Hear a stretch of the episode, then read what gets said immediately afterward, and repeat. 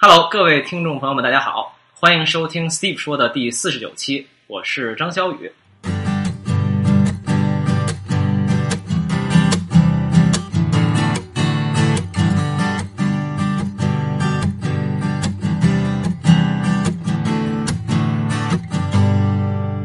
OK，今天我们的节目是我们两位这个主播主两位主播，这是我第一次跟有有就是另外一位播客的这个主播一起录节目的，因为以前都是我去访别人，所以搞得每次像面试一样。对今天会比较特别一点，对呃，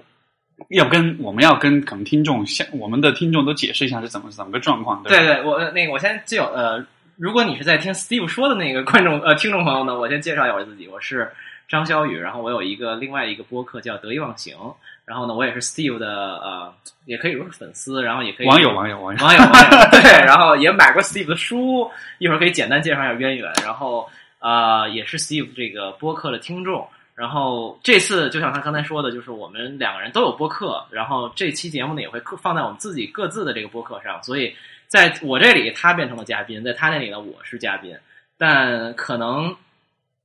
呃，如果你是这个 Steve 说的这个听众呢，应该算是一个福利，因为我今天会各种拷问 Steve，因为以往都是他拷问别人，对，让也让 Steve 展现一下。好呀，我完全没有压力，是吧那然后我再跟你的听众介绍一下我自己，当然，呃，我我是 Steve，然后我现在是在上海的一个心理咨询师，然后我想想看我还要怎么介绍啊？呃，在这个呃写过一本畅销书叫《假性亲密关系》，假性亲密关系啊，我当年也是因为为这本书最开始对 Steve 有些认知，到那会儿不认识。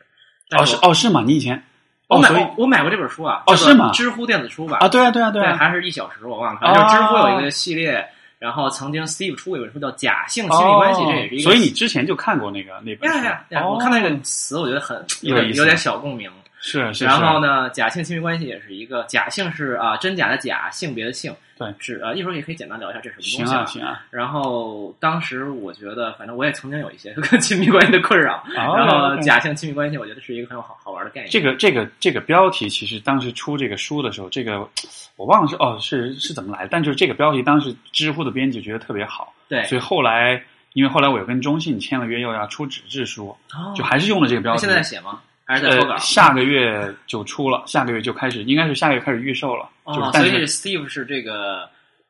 咨询师，然后畅销书作家、网红畅不畅，但是畅不畅销我还不知道，啊，因为滞滞销书作家。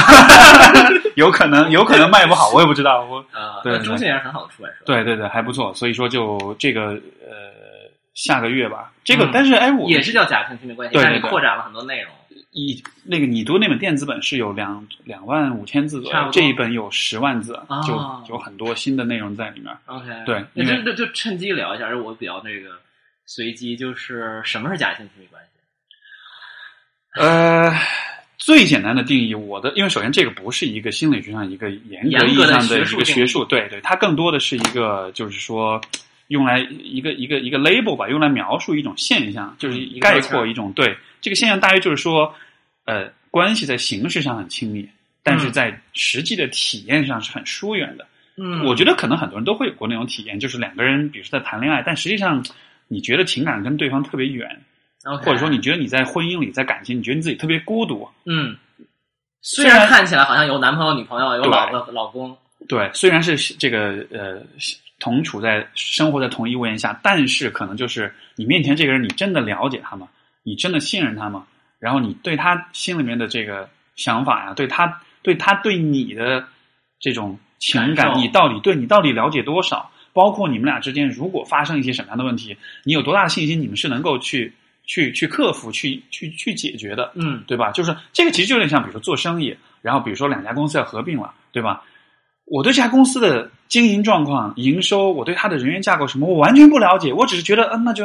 嗯无所谓吧，反正就我也刚好想找个公司一块儿合并一下，那咱就合吧。就你做生意，你肯定不会这么做，是对吧？你肯定不会允许说你完全不了解一个人你就这样。但是很多人在对，就是谈恋爱的时候，很多人就会抱着一种，我们就磨合就好了，我们就就走着瞧吧，或者找一个对的或者有的时候是因为酒精，是因为寂寞，是因为 对，就对对对，就总之就是一个一时冲动或者怎么样的就就在一块儿了。所以，但就是这样的关系形成之后，就有很多的很多很多的问题，所以我写这个书其实也是因为做咨询，我做很多都是亲密关系的咨询嘛，对，所以说就看了很多的案例，就是说很多人的问题就还是在于你跟你的伴侣之间其实并没有那么的亲近，但是你对于感情的那种期待，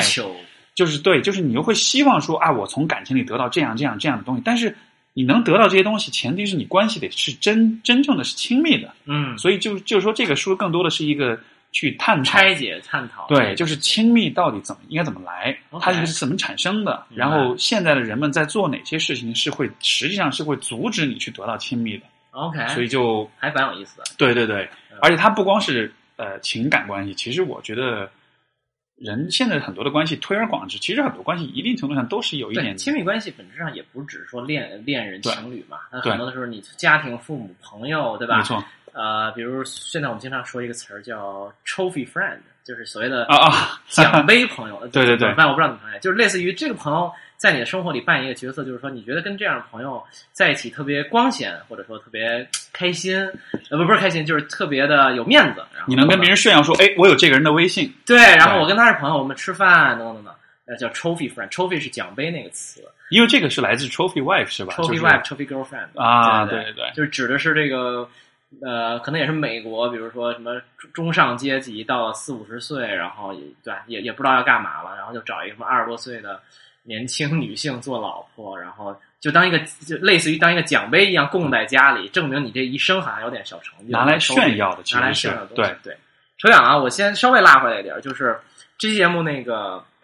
就我跟 Steve 也是这个很之前网友对吧？然后就是互互相都认识，然后他呢也是一个专业的心理咨询师。我我最早是通过那个简历里，啊，就是因为你做过他的节目，然后他啊转的，OK。他转了之后我就好奇，我就听了一下，因为对。因为我看到那个时候，因为之前简历里就是简历里是这个呃简单心理的创始人他这个创始人 CEO 对，所以因为之前他也上过我的节目嘛，对。然后就访了访我跟他聊不久之后，他就转了一期你和他的节目，我说啊。哎这还有一个。就是也有一个就是做 podcast，然后我就有听了一下，我觉得哦 OK 挺有意思的，对所以后来就所以后来是我的微博上给你发私信嘛，我就说对对对啊对对对 所以是这样一个网红的聚会，就完全是 完全是网友，就是打招呼，就是是就那种勾搭认识的。是是，大家有共同的基础对得意忘形也是一个。呃经常会看到心理学，但我肯定不专业。但是我们经常会围绕这个东西来来做一些文章或者来探讨的。我们听众也是非常喜欢这块儿，所以 Steve 这个对吧？写书，然后呃专业的心理咨询，然后你这个好像我听下来，你的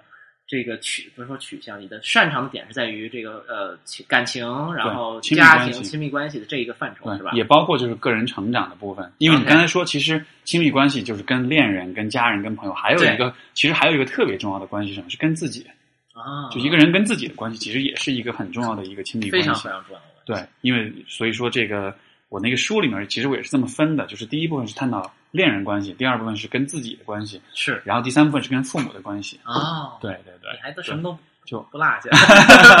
比较全面。对，对，所以我们呃本期播客也没有一个特别什么具体的主题，但是我们想就这个我们互相的工作，然后他擅长的一些话题，我们都可以去做一些去了解和延伸吧。呃，对你我的听众们现在想知道一下你，所以说，哦对我还没还没说呢，你的自我介绍，对，嗯，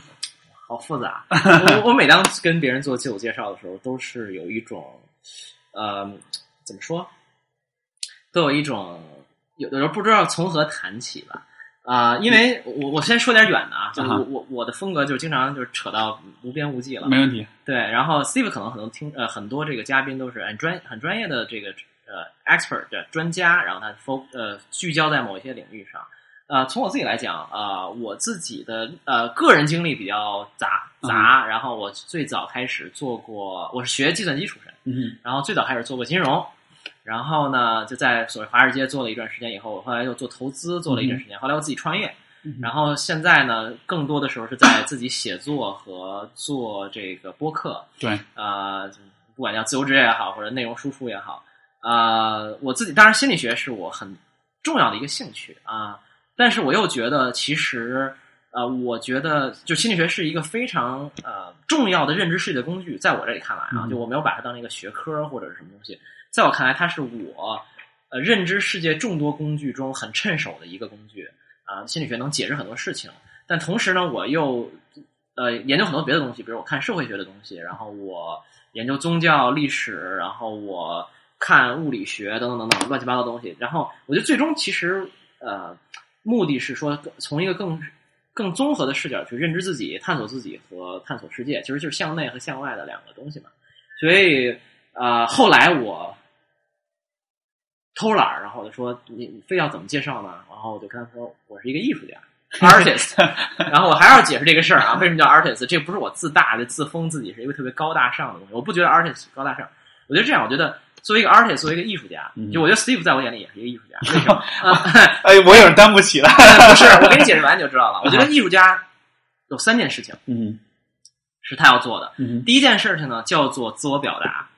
就是艺术家，你看，我们一提艺术家，可能想的都是画家，对对吧？音乐家嗯这种，但是其实不管是画家、音乐家，你拍电影，你录一个播客，你写文章，你是作家，作家，其实你都是在做自我表达这件事情嘛。嗯艺术家最重要的就是对 self expression，对 right？就是我做自我表达，这我之前在一期节目里也提到过。然后呢，另外一个点，呃，第二个点，艺术家在做的什么是自我探索，嗯哼，就是你要表达你你你作品到底灵魂是什么？对你要表达一个什么东西？你是表达一个跟社会议题，你还是自我的探索，你还是跟他人关系？你得有货才行。这个是这个货是从而且艺术品你。也知道了，就是你非得必须得非常真诚，对对吧？你做一个虚头巴脑的假的东西，你你拍一个规规矩矩的商业片儿还行，但你做艺术作品，你非常非常诚实。比如 Steve 做一个播客，他每天跟这儿扯一些虚的东西，没有人听的，就大家能听出来，对对吧？就是所以都是读者来信，都是各种那个 personal 的，对 各种跟你有很多就是各种的。呀，要分手了怎么办？怎么挽回？都是这样的，就非常非常真实，就非常真非常接地气。对对对，所以就大家是能听出来你是不是真诚的嘛？我觉得这是第二件事儿，就是呃，艺术家的自我探索，就自我表达特。第三件事儿呢，更更简单，啊就是什么呢？就是艺术家呢一般都穷，然后，当然这不是最重要的，最重要的是说艺术家要呃以各种方式养活自己来创造艺术。啊你比如说大艺术家可能是说我靠作品我就能养活自己，是我是一个职业艺术家。是那可能像我们这种，比如说啊、比如做播客，我们都不挣钱的，对吧？那我们靠我们在其他一些领域的，或者说相似相关领域的一些东西来供养我们去做一些自己的探索，写书，对吧？你想，你写书能挣多少钱啊？对吧？就现在版税卖多少册，你也完全不知道，对你不可能，你不是一个什么什么，就是哈利波特这种畅销级的作品，你不可能嗯靠这个养活自己。对那艺术家很多艺术家都是什么呢？就是我就是白天有一个工作 waitress，然后 waiter，然后我实际上我是一个哎舞蹈家，我要 support 我自己的舞蹈，做舞蹈的探索，然后我演戏，然后我写文章当作家。哎，有一天写的特别好，那我可能全职做。但即使我兼职做，我也是一个艺术家。所以这是在我眼中的真正的艺术家的概念，并不是说你有多有什么艺术才华，毕竟我看了看，可能你也没有。你这让我说的感觉，我是那种街头艺人，你知道吗？白天打工，晚上在跟街头卖唱，是吧对对，但实际上这种是我觉得是非常自由的，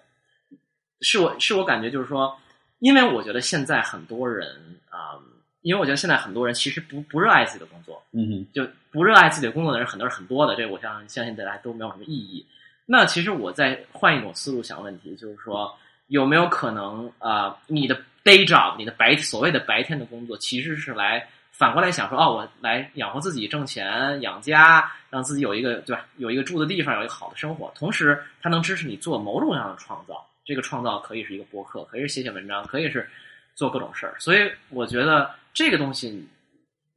一下就把所谓当艺术家这事儿跟我们拉近了。那如果是有没有可能是一个艺术家，他本来就是个富二代什么，他不需要养活自己，这样的话会不会降低他作为艺术家的这种属实际上性或者纯度？呃，当然不会了。我觉得其实是这样的，就是你最终你是不是艺术家嗯，靠你作品说话嘛，对吧？对你如果你是你爸是呃，就说的粗俗点儿，不是你爸是李安，对，对吧？你大艺术家，对吧？嗯大导演，那你你你是李纯，对吧？那你能拍出好片子来，嗯哼，那你就是艺术家。你拍不出好片子来，跟你父母没关系。可能可能就是但你可能条件好一些，对对对，啊可能可能，但是就是说，可能也许这个生活艰苦一点、艰辛一点，其实这个过程本身可能也能带来一些创作的灵感。对对，我觉得其实都有吧，比如说呃，菲茨杰拉德，然后写那个《聊皮的盖茨比》的，他就是基本上算是老婆养着吧，就是过去的很多艺术家都是那种贵族供养起来嘛，你就是专心创作，我就 support 你，就这种也是一种生活方式。有的是那种特惨的，比如梵高这种，这个一辈子也没卖出过两幅画儿，然后穷困潦倒，但我就要表达。嗯哼然后我就要非常热烈的去去去创造。那有的有负的，对吧？那那那对你来说，为什么表达这件事儿就是这么重要呢？我觉得其实，第一可能我好为人师吧。我觉得，我觉得肯定，我觉得人都是想表达的。是啊，我觉得呃，这个绝对是人类共通的一个东西，就是我们比如说呃，跟闺蜜吐槽一下，或者嗯跟哥们儿打球沟通啊，还是我们上班的时候。呃，做各种的，比如说我们要去传达我们的思想啊，或者我嗯开一个公司，我要凝聚很多人，或者我写一个书，让影响很多人。其实人都是表达的功能，或者就是发一朋友圈，发一个微博，我们都在表达嘛。所以我觉得啊、表达是一个人类共通的需求，但是前提是在于你的表达是不是有价值。嗯哼，所以我的点在于，就是说，有表达要廉，表达也有廉价的表达，也有好的表达。但是只有去持续的做这件事儿，可能慢慢才能去，呃，怎么讲？我觉得就是人活着好像就是有一些活着的证据，比如说你跟他人连接，对吧？嗯你的声音有人听到，我觉得这是特别基本的东西。所以对于我来讲，我可能更多的是说，我希望我的一些想法和呃东西是能被人听到，同时它是能有一些影响的吧。嗯，但至于为什么呢，我也不知道。虚妄是是人都是有虚妄的这种希望影响他人的，所以所以好像就是一种特别这个比较存在主义层存在主义层面的一种肯定是一种动机你看对咱俩都是中年了，对吧？中年危机都到了，然后就想说，对吧？我为什么要活着？我这辈子到底要干嘛？然后我我我人生创造点啥东西，或者我，对吧？等等等等，就这个话题我还是可以延伸一点啊。对不起，我这个喝的酒话有点多，因为我酒量很差。哦，我我们我们现在在喝的这个是呃，嗯这个就是 bourbon，对对对对对对，还还行吧，有点会不会有点辣？我还真的挺爱喝这种，是吧但我喝不多，哦是吧啊，一杯两杯最多。你你没了就再我再给你满上。回不去了，住一家。就是我觉得，就我觉得我也曾经思考过，嗯就还是说的就是虚一点啊，就是呃，我觉得我也思考过死亡这件事嘛。嗯然后我就，当然我的思考不是那种特别虚的思考，我会观察一个东西，就是是人类都是怎么对抗死亡的。嗯就是显然我不是第一个思考死亡这件事儿的人，嗯对吧？呃，后来我发现，其实基本上总体来讲呢，就是两大个思路。第一大个思路呢，叫做我把我的一部分，我把我这个人的一部分、精神的一部分、什么哲学的一部分等等等，融入到某一样作品里。比如说，我造一个教堂大建筑，是对吧？我死了，教堂还在，建筑还在，对吧？我我创立一个公司，我我我我死了，苹果公司还在，就是比如对乔布斯来说，嗯对吧？那他的这种东西是就是 etern 某种程度上是 eternal 的，就是永存的。对。然后我是一个大作家，我死了，我写的作品还在，《道德经》流传好几千年，百年孤独，对吧？等等等等嗯这些东西，就是你把自己融入到一个相对更比你更不朽的东西上，你追求一种所谓的 immortality，就是所谓的不朽不朽性。嗯这是一种大的思路，人类对抗死亡的方法。另一种人类对抗死亡的方法就是什么呢？我什么都不想，我就关注现在。嗯哼就是可能比如佛家呀，就关注当下呀，不正念呀，嗯然后或者享乐主义的这种对享乐主义的这种状态啊，就是啊，我不想未来，我不担忧过去，也不担忧未来，我我不沉湎过去，也不担忧未来，我就是关注当下，把现在这个事儿过好。然后呢，可能你就没有就无惧死亡了。当然，现在可能第三种方案是就是科技，对吧？我要延不断的延长生命。如果我我我们这一代人，我估计我们大约能都能活到一百岁吧。对，就是按照现在的这个科学技术的发展，到我们老了之后，对而且呃，我觉得完全有这种可能性，就是说未来像比如说细呃像细胞的这种增长，我觉得是或者是因为我我记得之前是有读过一篇文章，就说嗯细胞的这种反逆逆生长、逆发展，现在在是有可能实现的，也就意味着，万一有一天，也许这个死亡这个概念可能离我们就变得越来越远，甚至也许就是说，一定程度上，死亡可能就已经怎么说呢？人就已经可以真的是所所谓对抗或者说避免这个死亡这个问题了。对我之前呃引用过一句话，我可以在这里念一下啊。嗯它叫做啊、对于人终有一死的意识，人类发明了三种机制来嗯维持自己的理智：嗯哼宗教，嗯。也就是说神会拯救我；对，然后是浪漫主义，爱是永恒的；第三种呢就是创造性，就是我的作品不朽。作品刚才咱们说了，有可以是建筑，可以是书，可以是等等等等，就是宗教、浪漫主义、创造性，这是人。我觉得这句话说的特别好，就是发明了三种机制来面对死亡的时候还能维持理智，浪浪漫主义是怎么？爱是永恒，就是比如说哦我、我靠，我爱的特别热烈，我跟一个人亲密的连接，然后我觉得这个我就不害怕死亡。了啊、这种感觉，我我有人陪伴，然后我就度过灿烂绚烂的一生，然后我就不怕死亡了。然后他后面后半句是这样的说，而现在呢，我们开始探索第四种答案，就是把衰老和死亡视为一个问题，一种疾病，认为呢，我们如果有一天有了足够的技术或者财力呢，这个问题就终有一天能被解决。就是刚才你说的嘛，对，就是我觉得啊、就后来就现在有一个畅销书，大家叫赫拉利嘛写的《人类简史》和《未来简史》，他在《未来简史》里就说，就是人类现在来到了一个时代，就是我们想成神了。嗯哼，比如说基因技术对，啊，基因技术我经常举例子，比如说你觉得可能。呃，人造器官离我们特远，那其实极很近啊非常很近啊，对吧？比如说现在的好多人用上什么假不是假胳膊，就是一只这种电子的机器的一只一腿，心脏或者各种器官，心脏，比如膀胱，就是一个一个气膜上的东西。哇，就这还有还有还有假的阴茎，一摁一个按钮就就可以勃起的。哦，是吗？对，有啊，有这样的链接听说发我一下。没有没有，就比如说像我刚才说膀胱，为什么提这个呢？因为它是一个薄膜嘛，就像一气球一样，对，它是非常好，相对好这个呃，就复制的嘛，肯定比这个心脏容易嘛。就三 D 打印出来一个东西，就是它的寿命可能三百年，对，没错，这绝对比咱们自己的现有的好使嘛。没错。然后比如说啊、呃现在我常举个例子，就是 NBA 球员，嗯他们现在挣钱特别多，然后他们的生物训练，就是他们的训练已经到非常生物级别了，比如贴身上经常贴满各种传感器，监测你每每一个肌肉群，甚至每一块肌肉的变化，然后根据你的这个变化来调整你的训练强度，然后发展你的东西，对吧？就其实我们已经在用大量的这种外围的东西来辅助自己的成长了，但有一天这个问题就会到来，就是可能我们的默认选项就是你这孩子，比如婴儿生下来上来就先换一人造膀胱，为什么呢？没错就是好使嘛，没错，又便宜又好使，对吧？五百块钱，然后你就这这一辈子就从来就再也不会得病了，就这方面的病。所以，如果所以就是成神嘛，就是我们就现在就想说，我们对抗疾病、对抗死亡，但是这个尽头在哪儿呢？什么时候我们就现在你说你得一个感冒，或者你得一个我得一个肺炎，我肯定要去治，是对吧？这是很天经地义的。但是有一天你突然能发现，哦，你换一个人工肺，你就能三百年不用着急肺炎的事儿了。对等等，就最后到一个什么限度？人因为因为死亡本质上来说，其实就是你的身体的这个更新，它慢慢的更新速度慢慢的降下来了，你的新陈代谢慢慢降下来之后，哎，就是说你的这些器官它的这个功能就因为用了太久了，它衰竭了，是对吧？细胞死亡的速度赶不上它创造的速度了。但是如果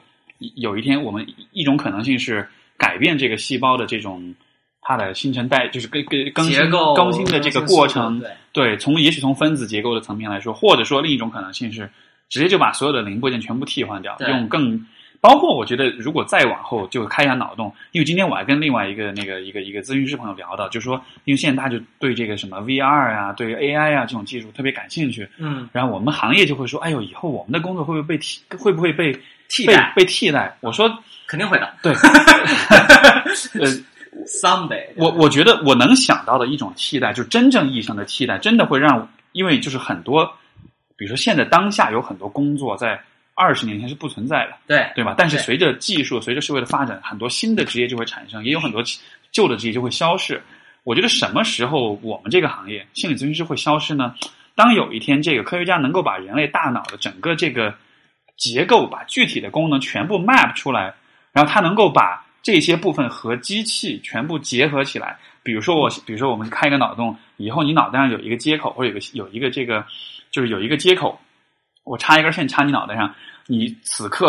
包括你过去所有的想法、所有的回忆、所有的认知，全部一瞬间我全部都能了解。然后在那样的情况之下，我觉得心理咨询师这样的职业就已经就你就但不不是不是但，就是我非常同意啊，就是显然，但是这个东西让我感觉就是说，这个东西已经不是心理咨询师被消亡，就是很多东西人 人的定义本身就变了。对，就是这个东西，咱俩讨论的完全不是什么多新的话题，都是历史上科幻小说上等等。是就比如一个特别简单的例子，假设我现在能 download 嗯所有啊，你脑里的信息，everything，对，历史到现在，你出生的从胚胎恨不得受精卵，然后到现在这一刻，我给你拷贝出了所有信息，然后把它存下来了。那这个人是不是你？对吧？就是这个人是不是 Steve？他跟你没有任何区别，然后甚至没没有肉身，对吧？就是或者是甚至是就是肉身比你还强健，那这个人是 Steve 还是你是 Steve，、嗯对吧？或者是还有一个很经典的科幻小说，我记得好像类似于就是说，未来呢，人们运输，就是人们比如说咱们现在坐一飞机对吧？我去呃上海，然后我坐一飞机飞到上海了，从北京，嗯哼，那很正常嘛，对吧？那未来的运输是这样的，但是你进一电话亭，我忘了具体设定了，但是嗯你进一电话亭，然后你摁一下这个地点上海，然后呢，他就复制你这个人全部信息，对我明白，然后脑子也好，肉体也好的，你哪儿受一伤疤，然后你那那个昨天磕了一下，对。全部发下来。然后呢，在瞬间把你杀死，然后在上海那个电话亭里面制造出一个 一模一样的人，对，那那个人是不是 Steve？嗯哼，对，但这会儿就就就这个这个故事是建立在，嗯，这个故事是建立在那估估计出故障了，结果那边儿这边没杀死，那边又复制出来一个，就两个对对，然后这个戏剧性的就从此展开嘛，就到底谁是谁。但是从这个维度上觉得成功了，对吧？我在北京把 Steve 杀死了，在上海复制出一个一模一样，那他是不啊是你？本质上这个就是就是也是哲学问题嘛，我是什么东西啊然后人类人的定义是什么？你你刚才说这个就就是这种，比如说一模一样的复制或者下载，我会觉得这可能取决于，就这看就是就是你就是这个场景看上去是一个人的存在被被技术被外界所影响，但是我反而会从一个更唯心的角度去理解，就这嗯。还是一个你自己的选择。我的意思就是说，嗯。假设比如说我的意识被下载到一个机器里面，然后产生出一个机器人来，假设他的想法跟我是完全一样的，对。那么此时此刻我会想说，如果有一天我意识到自己已经不存在我的自己的肉体里，我存在于另外一个载体里面了，嗯那么我我现在的选择是，我会我会告诉我自己，我的存在已经不一样了，所以我可能不会用原来的视角去看我自己。就假设，比如说现在的我发现，哎，我看我的双手，发现是机器手；我看我的身体，发现是机器。你的 mindset，你的脑子想对对对这样的情况下，我会告诉我自己，就是我自己愿意去呃去去去去选择相信的一点，就是如果我看到的场景是这一切都是机器的，那么我愿意去相信说，OK，我现在就是 I see myself as a different being，我看我现在是一个另外的一个存在，对我不会，你你懂我意思吗？就这更多是一个，就有些人他看到自己说，啊，就是我的身体全是机器，但是不行不行，我还是我，我不愿意承认我已经变了，对，所以它是一个，我我觉得如果从这样的。角度来说其实，本质上，那这个东西，比如说你看十五岁的你，你你觉得是不是你？就这这，我觉得这俩问题是一样的。因为你的是肉体身体，我觉得是有延续性的，是是，就你能够啊看到这种延续性。就是有一天，如果我发现我的我的这个生命物理的载体已经不一样了，我会去承认这种但你换你你换个角度讲，啊哈，就是哇，这个有点深了，一会儿我们会拉回来的。这个这个讨论是，但是现在啊，比如我觉得你这个问题是这样的，就是还是我刚才问那个问题，就是你觉得十五岁的 Steve 是不是 Steve？就是在我看来，我我觉得答案不重要啊，啊就是是或不是其实不重要，对对吧？就是这只是一个说法问题。但但我觉得就是，比如说你变成机器人了，然后你的思想还是你的你的思想和你的思想，首先你的思想跟你十五岁的思想肯定特别不一样，很多地方对吧？有一些东西是很像的，但是有更大量的东西是不一样。第二，你的身体跟你十五岁的身体也肯定是特别不一样的。这个差距是不是你跟机器人那么大差距不不一定，但是你可能你看你的细胞换过很多轮了。对，你的肌肉可能比原来多很多，对吧？然后你很多东西老化了，你的脸、胡子等等等等，你那会儿可能还是青春期。所以我觉得还是那句话，就是可能就没有我这么一个东西。就是 Steve 三十岁的 Steve 跟十五岁的 Steve 是不是一个人，其实不重要，因为本质上这两个东西就是我这个东西就是一个动态的东西，它不不是一个你这一秒的跟下一秒的本质上也也是不一样的。但是但是就是说，呃，这其实就涉及到一个时对时间的感知的问题。嗯，就是人的意识的存在，就是我觉得人的意识从时间维度上来说，我们为什么能有意识，就是因为我们能感知时间，我们能感知自己的存在是一个过去和未来，它是一个连续的过程。比如说，你说十五岁的我是不是我？对，包括说这个身体不一样什么，但是因为我能感知到时间的流逝，我能够看到，比如说我的身体的变化，所以说我能够在时间维度上把过去的我和现在的我联系起来。你你刚说这么一段，我就大概想起 N 个哲学家的名字了。因为比如说，呃，我比如说，我们之所以能认知自我，是因为时间的流逝，这就是比如这是佛学思想，其实就是你你你说你这么一说，就是就是已经接近很经典的哲学。我我没有读过佛学，我知道你没有读但你这个观点就是很。就非常非常正统的呃佛学和很多哲学的思想，就佛教也是某种哲学吧，嗯哼呃，就就我们比如说，我今天我原来跟我的这个嘉宾在这个呃节目里讨论过一个问题，就是说这个世界上是没有八点一刻这个东西的，你知道吗？什么么意思？怎么讲？就是八点一刻这个事儿，这件这个东西是不没有不作为实体存在在一个世界上的。啊你想象一下，我们之所以比如说约明天早上八点一刻一起吃早饭，是因为你的脑子里和我的嗯脑子里都有一个八点一刻这个概念，但这个嗯世界这个地球，假设这个地球上没有人类，嗯哼。那这个地球没有没有十没有八点一刻的。对对，但是所以说很多东西的存在其实是由人的主观来确定，而且是有就是 intersubjectivity，就是由就是由这个人与人之间的这种共同共享的这种主观来决定的。社会性啊，因为我们两个都认可八点一刻这个东西存在，所以说虽然在物理世界它可能是不不存在，但是它对于因为人是存在的，所以说这所以八点一刻的这个存在对于人的存在又是有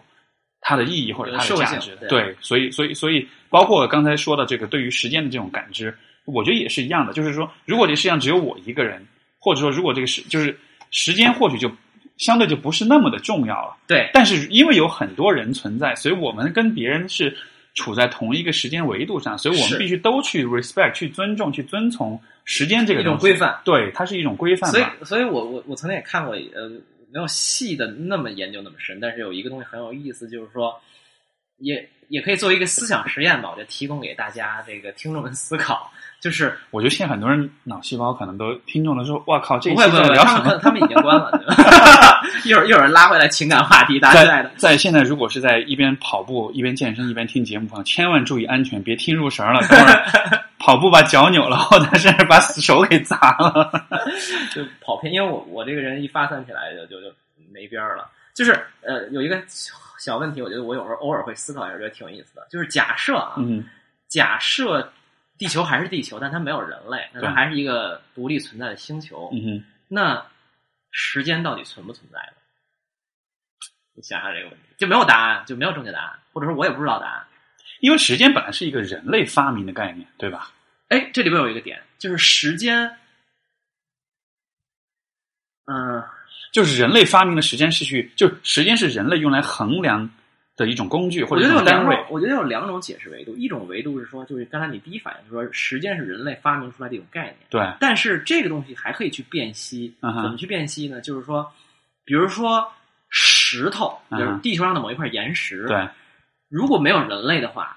那人我们不没有东西会把这个东西叫做岩石，嗯哼，因为岩石这俩字儿或者 rock 这个词，嗯哼，或者一切，我们把它把它归这个归归这个元素呃化学元素，碳这个化学元素都是我们规定出来的，嗯哼，但是不代表我们没有规定的时候，嗯哼，这个石头本身就不存在，嗯哼，懂我意思吗？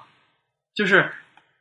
石头放在那儿，嗯哼，虽然没有人类管它叫石头，但它物理上是存在的，对，对吧？它只是它不叫石头，嗯也没有人给它命名，对，也没有，但它客观的存在性是放在那儿的我明白。啊。但就跟时就所以时间也是一样，就是时间到底是一个我们发创造出来的概念，就时间到底是一个其实不存在，只是因为有了人才存在的东西呢，还是它从来就你懂我意思了吧？我明白你意思。我觉得可能可以这样来看，就是说，呃，这个宇宙的唯一这是一个科普节目，就 这个，我觉得两个非常业余的人在讨论科普，就是开开脑洞吧，就开开脑洞看看，没问题，没问题。对，喝多了，不是我，我觉得其实你可以这样来看啊，就是说，其实这个宇宙里面的，呃我不知道能不能说是唯一的真理，就是在于一切都是在变化的，嗯，所有东西永远都是在变，没有一个东西是是绝对不变的，对吧？是我如果有绝对不变，那就是变化本身对，它是绝对不变的。时间其实是我们发明出来用来描述变化的，哎，你看又又是所以所以经典的佛学思想了，你已经悟到了，我觉得。可能我那个慧根，我应该出个家什么的，是吧？哎，不，但真的，你想，就是说，为我们是怎么感知时间的？就是因为变化，对对吧？不管是容貌的人的容貌的变化也好，是大树的生长，是是那个是那个那个对，个，就我我相信听众可能第一天第一下听到这个问题，觉得很荒谬嘛，就是时间当然存在了，比如说海原来是这么小一个水坑，对后来变那么大，那当然对但你反过来想说，是我们并没有看到时间，我们只是看到了海从对三平方公里变成了一百平方公里。对我们之所以觉得有时间，是因为我们看到了事物的变化。对这就是你说的。对，所以就是说，你看，就是我们看到变化之后，就觉得，哎、等一下，我应该怎么去描述这种变化呢？然后可能就就就制造了一种对，就像比如说我在想象啊，比如说原始人类看着说，哎，这太阳这儿升起来，这儿又降下去了，对吧？那我想，OK，那既然它这个变化好像看上去是规律的，那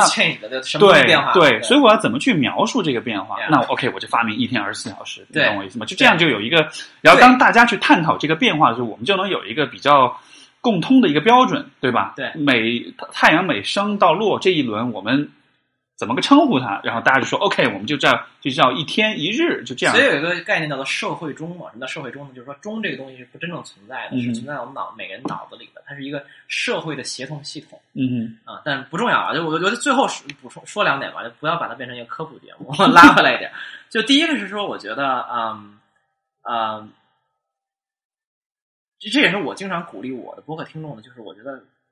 把一些特别日常看起来理所当然的东西拿出来去思考和反思对，是非常有意思的一件事情。就是任何我们看着特别理所当然的，比如时间存不存在，听你说一说一这东西，你觉得可笑的，为什么要想这种事儿，或者怎么可能不存在？你仔细想，它其实都是有探探讨的空间的。那另外一个东西也是我觉得，就咱们可以跟心理学稍微挂点儿边儿，就是也是我一直想聊的一个东西，但我不专业啊，可能。但是我的感觉就是说，人比如说对外界也好、时间也好，很多的感知，或者是过去历史自己嗯人生、人生过去的感知，有的时候也都是都不一定是真实的东西，它可能是事件拼凑起来的，自己形成的一套逻辑。就是我们对某件事情或者某个历史的事件等等的感知，也是、嗯你说那个东西就是真相吗？它可能是一种蒙太奇，它可能是我们自己头脑把一些逻辑拼接起来了，然后我们认为哦这事儿是这么发生的，然后我们说哦原来是这样的。你们有没有觉得在比如做咨询的时候，比如你做一些啊情侣之间或者夫妇之间的交流，就是大家双方对同一件事情事情的理解，虽然都是发生了客观上啊，假设我们就发发生了唯一一件事儿，是但就像罗生门一样，两边的阐释特别不一样没，错没错对，这是我觉得这是多少是必然的吧？就是肯定是这样，只是程度的对对对对。对，所以，所以，所以，所以就是说，呃，因为每个人眼中的世界都是不一样的，所以我才会觉得那种我们 share 的东西，我们共享的那种东西，可能才是就是说相对来说更有价值的。嗯你自己所看到的很多东西，当然这个价值可能不是经济价值，我觉得更多是说从我们就是说从人很人本的角度，从我们的存在的角度来说，因为一个人存在有。就我们的存在本身是很是很有限的，所以说我们需要选择哪些更重要，哪些相对来说不那么重要。嗯而我觉得我们所共享的东西，可能就就是很重要。包括你说像刚才你说，爱是永恒的，我们用这种方式来对抵抗死亡的这种焦虑。那么，当我们想到我我的体验、我的世界跟另外一个人在某些问题上是有点共鸣的时候，嗯这个这种共鸣可能就是一个特别有价值的东西了。理解，所以，所以可能跟你的听众听到你的某一个某一句话或者某一个对啊，对啊对，啊，对啊。包括你看，就包括我们自己，比如平时读个书什么的，一看到某一个观点，哎呀，天哪，我也是这么想的。对然后那一刻你就觉得。爽，对对，所以说那个呃，就是这个很知名的这个大很多人可能读过，就是《爱的艺术》，那个 Erich Fromm 写的，就弗洛姆他写《爱的艺术》那本，就是《The Art of Loving》，他就讲，他就说，呃，人是终极孤独的嘛，对对吧？包括那个笛卡尔也会他去证明说，那个我思故我在，因为我们是终极孤独的，我们没办法了解另外一个人想什么，我们也没办法证明，就是说，哎，我们没办法就是跟另外一个个体完全的联系起来，嗯我们我们是终极孤独的，但是弗洛姆他就说。有一个东西，它可以帮助我们去打破这种终极的孤独，可以让我们感受到，也许在我们灵魂之外是有别的存在，存在的。那是什么？就是爱，就就是爱这个东西。但是爱的本质是什么？从当然它有很多定义，但是我觉得从现在我们讨论的这个语境里来说，是它就是一种共享的东西，就是一种你说罗生门，或者是你说对不同的这个就是视角，但是我们那个交集，对，总是会有那么一点点的交集，有的时候可能就是在一瞬间，比如说两个人眼神一相会了，那一刻我们都感到心动。虽然在这之后的这一辈子，我们都不会再有任何共鸣，但就那一刻的心动，我觉得就够了，你知道吗 那一个 moment 你就知道说，OK，我的存在也许不是一个完全独立的、孤立的事件。人好可爱，都要寻求一种安慰。哎，但对，但是你想，其实人，我我个人是觉得，人在生活中，你包括你看，我们现在就刚才你说这个思考这种看上去很无厘头的事情，我觉得其实很有用的，嗯因为这东西真的是可以应用在生活中的。，OK，比如说，你看现在生活中人们每天在做的事情，它的很多事情的终极的目的是什么？就是为了感觉到我们是存，存在的，而且是而且是不光只是不光只有我们存在的，对对吧？你要证明我的存在，你需要像你说的，你需要做播客，你需要写书，你需要去发声去表达。但与此同时，你怎么知道你发生的东西是有价值的呢？嗯是因为当你的读者听听众告诉你说反馈共鸣了，对有了共享了，我感受到你的爱了。对 然后，所以，所以就是，我就所以说，我就觉得我们的存在并不单纯是由我们做什么来决定，同时也是由我们和别人之间有什么共鸣来决定的。听起来怎么人类这么这么 needy 啊？就是 人类这么这么惨，都特别需要呃，这个这个，我我觉得看看从什么角度看吧，你也可以说它是一个很美的东西啊。啊，就是就是在对，就是看你怎么比吧。是是是是，就是我我一般我一向在这个问题上比较 cynical，就是比较这个愤世，啊就啊也不是愤世嫉俗啊，就是有时候我觉得可能也是自我这种投射嘛，啊，就是你知道自己有的时候你审视自己，发现自己特别需要他人或者需要某种亲密、某种关系的时候，你觉得自己特别不争气嘛，对吧？就觉得哎呀，为什么不能一个人一 世独立，然后那个等等等等。但后来发现你是抵抗不过你作为人的这个属性的。可能可能我不呃，我我明白那种就是有可能，但是你知道吗？我我的审美一直都是，其实悲就是悲的悲当中又是有美的。就我一直会觉得，可能我比你更要悲观，悲观到我已经认为悲当中是有美的。我也我也是觉得 对大，我觉得搞心理的人很少有不是悲观的人吧。我觉得搞心理的人就是此刻要开一些就是无厘头的地图炮。第一就是搞心理的人，在我看来，因为我自己其实也算。我不说搞心理就不不为职业，但我很很喜爱好者爱爱好者爱好者，或者说我确实认真读过很多东西。嗯哼我觉得就是一个就是它底层极为悲观，嗯哼。这是它的第一大特点。哎，但是你怎么个算悲观呢？就是呃，一会儿一会儿说啊。啊，然后呢，第二个大特点叫做，呃，第一个是底层特别悲观，第二个大特点就是自个儿基本上自己都是半个大半个病人。嗯 你看历史上那些都不是历史啊，就心理学也都一百多年，比如什么荣格呀，什么什么阿德勒呀，什么什么什么等等一系列的吧。对，弗洛伊德就咱就不说了啊，都是祖祖爷的那种，就是病得不轻，对吧？就是都是病人，都是自己是非常嗯哼 handicap 的，就是非常有问题的，然后最后发展出一些流派，当然也是很好的。就是这是我对搞心理职职业的一个看法。有一年那个我呃就就呃是去年去年还是前年我去北京参加一个那个心理学的一个一个会议，嗯那会议开场就有一个这个 keynote speaker，他就是做这个开场致辞，对，他就讲说，因为当时那个当时那个会场有一一千个人，嗯那个会挺大一个大那个大会堂，然后他说那个根据我国的这个这个数据统计哈，患有各种心理健康疾病的这个人数占总人口的百分之十四，也就意味着在座一千位朋友里面有有大约一百四十位朋友你们是有问题的。嗯，大家听完就笑，我在，但是我在下面想，我说这里面绝对不止一百四十个人，对这个这个人群的一这个患病比例肯定是高过不行，这个这个大会对数学的这个 样本取样是理解有点问题。如果我就会说，就是百分之十四，然后这里边可能应该是百分之百，就是可能都可能会很多，对，不，但但是你知道吗？我觉得这包括我以前读硕的时候啊，就说那个大家同学就一个班上十几个同学，我们就会聊，就说你是怎么进这个行业。嗯你聊一说一下，你发现每个人都有自己的问题。过去、自己的过往、自己的就是，他都是有很多很个人的因素导致他选择这个行业。因为我觉得心理学有别于很多其他的行业，很多行业是 impersonal 的，是非个人化的行业。嗯，因为很多行业他关注的东西，它的对象是跟人没有关系的。客就是客观物物体。，对对对对是，比如说你搞一个工程，比如说你搞一个什么数学也是啊。啊，对对对，是的。哎，不，但是数学又不一样。我觉得数学其实还是到了最根本，它又是哲学的东西。那他对象不是不是人啊？呃，好吧，就就就对你懂我意思吧为为了为了讨论，就对我明白我明白嗯。但是就说心理学其实是一个跟个人跟自己是高度相关，它可能是很多行业里面为数不多的几个，就是说它的研究对象是我们自己的。对所以说你要对你自己产生兴趣，那么这种兴趣的来源，我觉得一定有一个很强的内驱力。对，一定是有一个很重要的一些因素所以。我现在发现啊、作为一个旁观者，我发现有一个现象，就是说，因为心理学这两年在大众范畴内可能越来越被认知，对，然后我会发现，其实很多人有一个我不能完全叫错误的出发点吧，或者说可以再去考虑的出发点，就是大家都觉得我自己如果有问题的话，很多人就进这行都是因为我想解决自己的问题。嗯，但有的时候，我觉得这个你你你你你你，为什么有的人你你饿了，你不是去餐厅吃饭，然后嗯去做心理咨询，对吧？而是自己要当一个厨子，这个有点不 make sense。或者或者我我我的意思我我明白你意思，就是我的意思不是说你有问题当想到自己是这是错的，嗯。我只是说如果你哎，但是错这样是错的，是错的，是错的呀啊是错的。我我因为我本来想说，你仅仅因为自己有问题，你就想当一个咨询师，这个逻辑是不对的。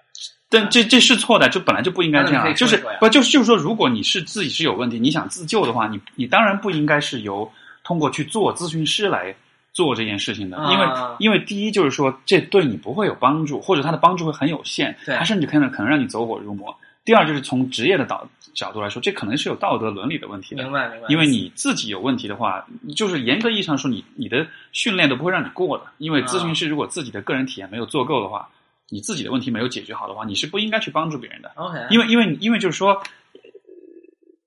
你因为心心理咨询师你在帮别人的时候，你其实是需要开启别人的一些很脆弱的、很隐私的东西的对。但是如果你自己都没有能力去，就相当于是一个医生，他一给人开刀开了一半，发现他晕血，对，对吧？就不 make sense 啊。所以就我觉也得 明白明白，对对对，就我觉得可能要澄清一点，或者说我我再去去去明确一点，就是说，并不是说需要一个完美的人才能做心理咨询师，这没有世上没有完美人，对。对，每个咨询师肯定有自己的问题，对，但是你肯定是要清楚的知道你的问题，你在解决你的问题，并且你有体验等等足够，你才能去做，可能就是说，呃，我觉得可能就是说，你能够对自己的问题有比较清晰的意识，嗯。而且你能够，因为就是说意识 awareness 意识带来的是选择，嗯，对吧？我意识到我是这样，我就可以选择我下次遇到这种状况我不这样。对。就是如果你有了这个意识，你有了这个选择，我认为这就是对自己是有一种把握的。嗯，如果你没有意识到，或者你意识到，但是你你没法去做不同的选择，对，这样的情况下，你就给自己，包括给你的来访者就没有留下选择了。明白，所以我觉得，可能也许这是一个界定的一个一个一个方法吧。OK，包括我很多来访者，他们比如就说啊，我原生家庭怎么着怎么着，对吧？以前这个比如说我经历过，对对爸爸对我不好这样的，然后就问说，嗯这个我有可能改变吗？我有可能就是过上正常人的生活吗？嗯，这种时候我都会说，其实不要想象你会变成所谓的正常人，因为这些记忆会你会一辈子都记得。我不可能帮你，就是说把这个记忆给删除掉，这是不可能做到的。嗯哼，但是我能帮你做到是什么呢？你可以选择以不同带着这种记忆，但是你可以选择以不同的方式来生活。去生活，啊对，因为如果比如说同样的人经历过这样的记忆的话，未必每一个人都需要以同样的方式活着。对对，所以说有的人可能天天喝酒，对吧？没错，但你还也可以天天健身啊对随便举个例子啊，对对对，是啊是啊。所以就是我觉得更多是一个选择的问题，就是。是我能通过这个和这个其实又联系到前面我觉得说的，就关于对时间的这种感知，嗯就是我们对时间的感知是啊呃呃是恒定，就是我们会认为自己的存在是一个在时间维度上存在的，对，但是这种连续性有的时候是有欺骗性的。它会让我们默认为，就是说，当下的我是过去的我变成的，所以我对过去的我是是绝对了解的，因嗯为是我自己嘛，对吧？对对以前的我和现在我是同一个人嘛，这就对只是时间变了而已。是，但实际上，现在的我和以前的我未必真的是那么了解的，因为未必吧？因为大部分都就非常不了解，对对对，如果你不了解，比如说你十五岁时候的我，对你就没法看到这些变化，从而你就没法嗯知道现在的你为什么是现在这个样子的。对对，所以说，所以说这个很多。我自，因为我之前我自己做过那个，就是我自己去做咨询，就是我，去接受咨询，作为作为来访者，然后就是有一个呃，因为当时其实我去做有一个很现实的动机是什么呢？就是我有，就是我有焦虑，嗯，而这种焦虑是什么？就是晚上睡不着觉。而且我已经生理性的了，对，而且我不知道为什么睡不着，我就是没有原因的，我就是睡不着觉。对，就我生活没有很紧张、焦虑，就是睡不着。然后这个咨询完了之后，我就没有这个问题了，我就就呃偶尔很偶尔会有，嗯但是大多数时候就没有了。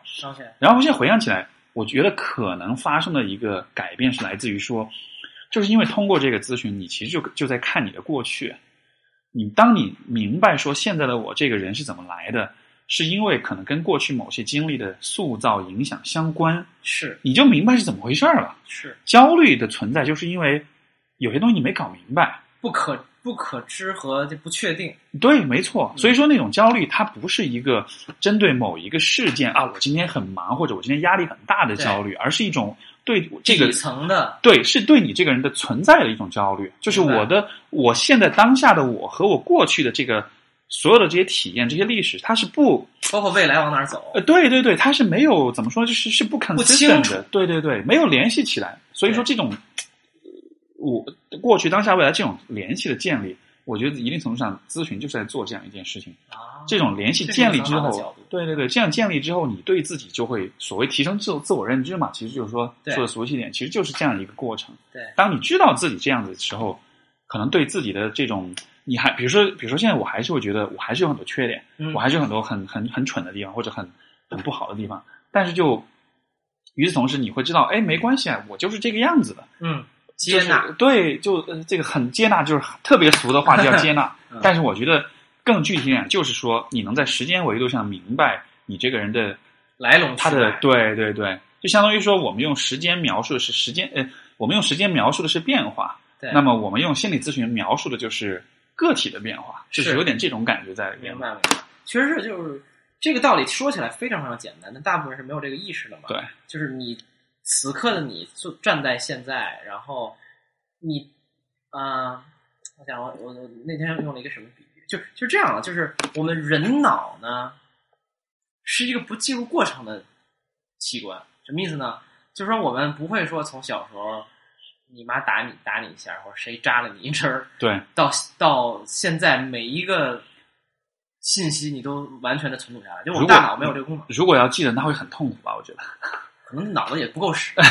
肯定不够使嘛。就是我们人体的大脑百分之二重量消耗了百分之二十的能量，然后本身就是一个非常不经济的，理论上非常不经济的器官了。对啊、我们吃这么多很很大的一部分热量都是要供给我们大脑去使用。然后以往就是原始社会的时候，人类长脑子也没有太多用处，对吧？就是你长这么大一器官，然后你每天要光找食就找很半天。人的大脑这个它的进化，它的容量越来越大，其实很大程度上就是因为为了更多、更更有效的寻找食物，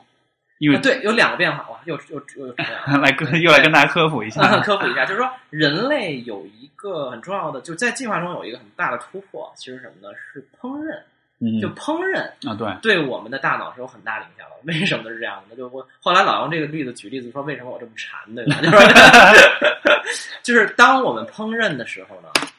食物就熟了。嗯那食物就熟了，很简单，就是我们消化它需要的力量、能量就少了嘛。对对原来你吃一块大生牛肉，哇，你可能消化两天，对，然后呢，你需要你需要咀嚼，你需要消化，而且对而且它的这个所以那时候的人肠道就特别长，对。就是你肠子比现在我们的人是长的。对，那当我们烹饪以后，哎，原来是牛肉生牛肉，你嚼一块儿，现在是牛排，对。特香，然后消化仨小时就消化完了。嗯。于是我们肠道就不需要那么长了嘛，是然后越来越少。那多余你你出来多余的这些能量，是。你就可以让大脑去发展，没错，然后最后呢，就是让我们变成更聪明的人了。没错。但是呢，你现在如果你是一个吃货呢，还是 不是，所以所以说所以说为什么吃甜食容易长胖？因为糖分太容易吸收了，它都就是本来我们在消化的时候应该消耗一部分能量的，对但是因为它太容易吸收，包括就是说这个说呃这又科普啊，就是说这个你运动嘛健身嘛会了解点营养学的东西，啊，就说这个为什么说身材嘛，呃，还可以，还可以。就说这个这个，比如说像我们吃这个白米饭，或者是这种精加工的这种呃米面，为什么它就是不好？就是因为它被加工过之后，它太容易吸收。吸收的时候，就它就肌就耗的能量会比吃粗纤维的或者吃粗粮的时候耗的能量要少。少很多，，对，所以它很容易进入身体，所以就很容易就胖。积累成脂对肪，对对对对，不过这个就是人的人的大脑它真的是一个最开始你看我们本来如果你相信进化论哈，就是如果我们本来是猴子是在树上对，我每天需要做的就是在树上到摘果子，对摘了然后坐那儿吃，吃完就睡，对吧？但是后来随着这个非洲的这个气候的变化，我们需要从树上下来了。因为气候变化导致就是雨林的这个这个范围减少，那么食物的获取就需要有需要有一更多长距离的这种行走。一开始可对，一开始可能是几百米、一千米、两千米，到后来可能是很长的一个距离。对再到后来，我们就没法生活在雨林里，因为雨林不存在了，对我们就只能生活在草原上。那草原上的话，就需要更长时间的这种迁徙，需要更多的去寻找、去发掘，包括需要去捕猎。所以嗯后来一系列的大脑的功能，其实都是为了适应不同的一种觅食的方式，包括现代人所拥有的逻辑推理能力、空间想象力、记忆力。为什么会有这些东西呢？为了狩猎啊，你得追踪一个猎物，你得猜它往哪个方向去了。所以说，就当年的这种不具备这些能力的人类就消亡掉了。是我们是剩下来的那些比较聪明的对，这真的是真的是这样的。对，所以刚才就回到刚才说的，就是说我们大脑呢，就反正容量也有限，嗯然后各种缺陷，对吧？就我们记不了那么多，我我们不像一个比如说区块链比特币系统，任意一笔每一秒、微秒任意一笔交易、任意一个东西，我们都是全部记录的，就是区块链的系统是这样的。我们大脑没法这样，我们只能记一些节点。对，比如说，哎，小时候谁对我就特别不好，妈妈老不在家，对吧？然后长大的时候，男朋友对我不好，什么之类的。但其实有的时候，我们大脑把很多不一定相关的东西构建成了某种逻辑，然后我们相信可能就这样了，或者甚至我们都没有构建这个，我们只在心底里隐隐的感觉好像事情是这样的。是，但心理咨询可能我觉得一个重要的作用就是帮我们把这个东西重新去审视，然后把很多你没有真正意识到的东西去给你呈现出来，对，然后让你自己去感受和判断。是啊，并不是说说我问你一问题，然后你来解答，其实不是这样，对，而是你帮我去梳理。其其实其实我觉得你的思维还蛮后现代的，就是说，就就不就是意思就是说，呃，所谓后现代主义，就是说会呃，后现代主义的哲学就是说会相信说。人或者说很多的事物，它是没有一个本质的存在，它都是后来就是由社会构建出来的。嗯哼，比如说人的身份，比如说我们的情感，比如说比如说什么是婚姻，比如说什么是文化，在不同的时期，在不同的阶段是不一样的。定义也是对，所以你所所以你所存在，比如说我我这个人是什么样子的？对，这个自我，他可能。比如说一千年前，假设也有一个跟我各个方面一模一样的人，但是我们俩的自我是不一样的，因为因为时代不一样，所以它构建是不一样的。对，所以说你说的这种只是这个故事的问题，因为这个心理学现在这个就是说它的治疗的流派，后现代派有这么几个大的分支，其中一个很重要的一个分支是叙事疗法，就 narrative therapy，真的真的有这个东西啊？对啊对啊，你说你说的那个，我立马就想到叙事疗法了。叙事疗法要做的什么？它就是去让你整理你的生命故事。每一个人都有自己的一个 narrative，一个故事。我这个人的故事怎么样子的？叙事疗法会认为，人的问题就在于我们的这个故事，它可能是一个比较单薄、比较狭隘，或者是比较就是片面，对，比较片面的一个故事。然后他帮你做的事情，就真的是去帮你去 enrich，去丰富化，去让你的这个故事变得更为的多角度、多维，变得更多样化。通过这种方式来改变你对于你自己的这种认识。比如说，比如说这个一个人，他这个。呃，他认为他小时候的这个很惨，父母对他很不好，所以长大之后他这个很，这个这个就是他的这个嗯，比如说他的这个跟伴侣这个关系就不好。对，但是当你这么看的时候，这其实是一个很单一的角度，这个故事非常的单薄。对你这个人是谁，你只看到了你父母对你的影响，但实际上你的生活中可能还有其他的许多的人，对，还有许多其他的体验。按理说这些体验也应该带来影响，但是为什么没有呢？为什么这些体验它的影响有限？对你，因为你一直告诉自己的是，哦，我的故事是这个样子。对，所以说他通过就是，当然我因为我不是搞叙事疗法，我的解释可能不是那么的全面，但是大概的意思就是说，我非常信这个东西啊，我我也是莫名其妙的自己弄出流派来，是吧？就是我我自己经常会觉得，人就是活在自己构建故事和意义的里的东西。对对，是真的是这样，就是你告诉自己啊，我是这样的人。或者我可以成为那样的人，或者我来到这儿是因为这些东西，你就会信他啊？对，是吧？比如我跟啊，我跟同事关系搞得好，那就是因为我，比如我是表达能力好，这是不是真的这样？不一定，可能是因为你长得没有什么威胁性，对吧？之类的，就是就是我们都活在这种自我解释嘛，自我建构、自我解释、结合自我叙事里，就跟有的时候，我有时候会这个会想着，如果假设给我拍一个电影。当然，我没什么人生成就啊，我只是说去做构建一个剧本的话，比如我现在有一个人说，啊，我给你拍一个人传记电影，然后我跟他聊，其实我选择讲出来那些，不就是我构建的逻辑吗？没错，它是它是真是历史上生吗？不一定，是是，对吧？就是当然，真相这个东西本身可能就不一定存在的，因为它只有每个人不同的角度，没有一个所谓绝对的真相，对吧？对对，因为对吧？你不可能每一秒的信息我们都能记得那么完整。我觉得这个也是因为这样的状况，我觉得还是因为就是说人的。可能还是跟人的这种认知或者感知有关，就是其实故事对我们来说是最 make sense 的一种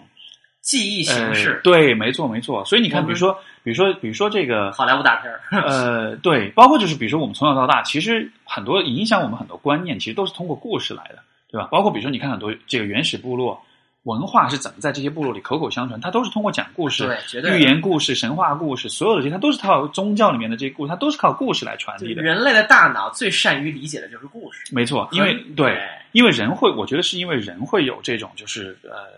他能有这种，就是呃呃，就其实所谓共情的能力啊，就是说你能够去，因为在故事里面你是最容易产生情绪反应的。对，如果你跟我讲的是一个道理，我不会有情绪反应；但是如果你跟我讲的是一个人的故事的话，我会很容易代入，我会很容易想象，哦，如果我是这个人，我会有什么样的感觉？所以他能够，所以故事比，比如说，就是小说容易比，比如说。呃呃，理论学科论的书书会更容易让人就是说去体会到、去接受一些东西。是的，对，这就是为什么我们说话要举例子嘛。嗯，说了吧，那干，没错特别干，然后对，对没，错。所以包括平时我写文章都是，大家都说，哎，多写点案例啊。对对对 对我很不喜欢写案例，但是好吧好吧，没办法，那就写吧为什。么不喜欢写案例呢？因为我案例都是编的，因为也有伦理伦理 就对我肯定不会写，就是说真实真正案例。我我可能很多时候需要改编很多东西。那肯定的呀，对对对，但就是为了大家这个读者体验嘛，对吧？是是还是需要。对不过就是呃，说说啊哈，没有，我觉得咱们可以回到这个地面上来啊，嗯已经飘了不知道可能一个小时了。对，我们可以一起一直飞啊，不用不用落地。哇塞，呃，我觉得我我我我我我其实蛮想回到你的工作上吧。嗯我觉得就是刚才我们说了很多那个呃形式上的东西，对吧？嗯很好玩儿，我觉得就很发散。但是回到你的工作上，就是说你你是一个咨询师，你接很多来访者，然后嗯你会做这种呃，就是伴侣之间的这种这种这种咨询啊也好，等等等等。呃，我提一个不是那么好的问题，但你看你能不能回答一下？就是你有没有发现，呃，比如说在我们人与人之间沟通、交往、交流中，或者哪怕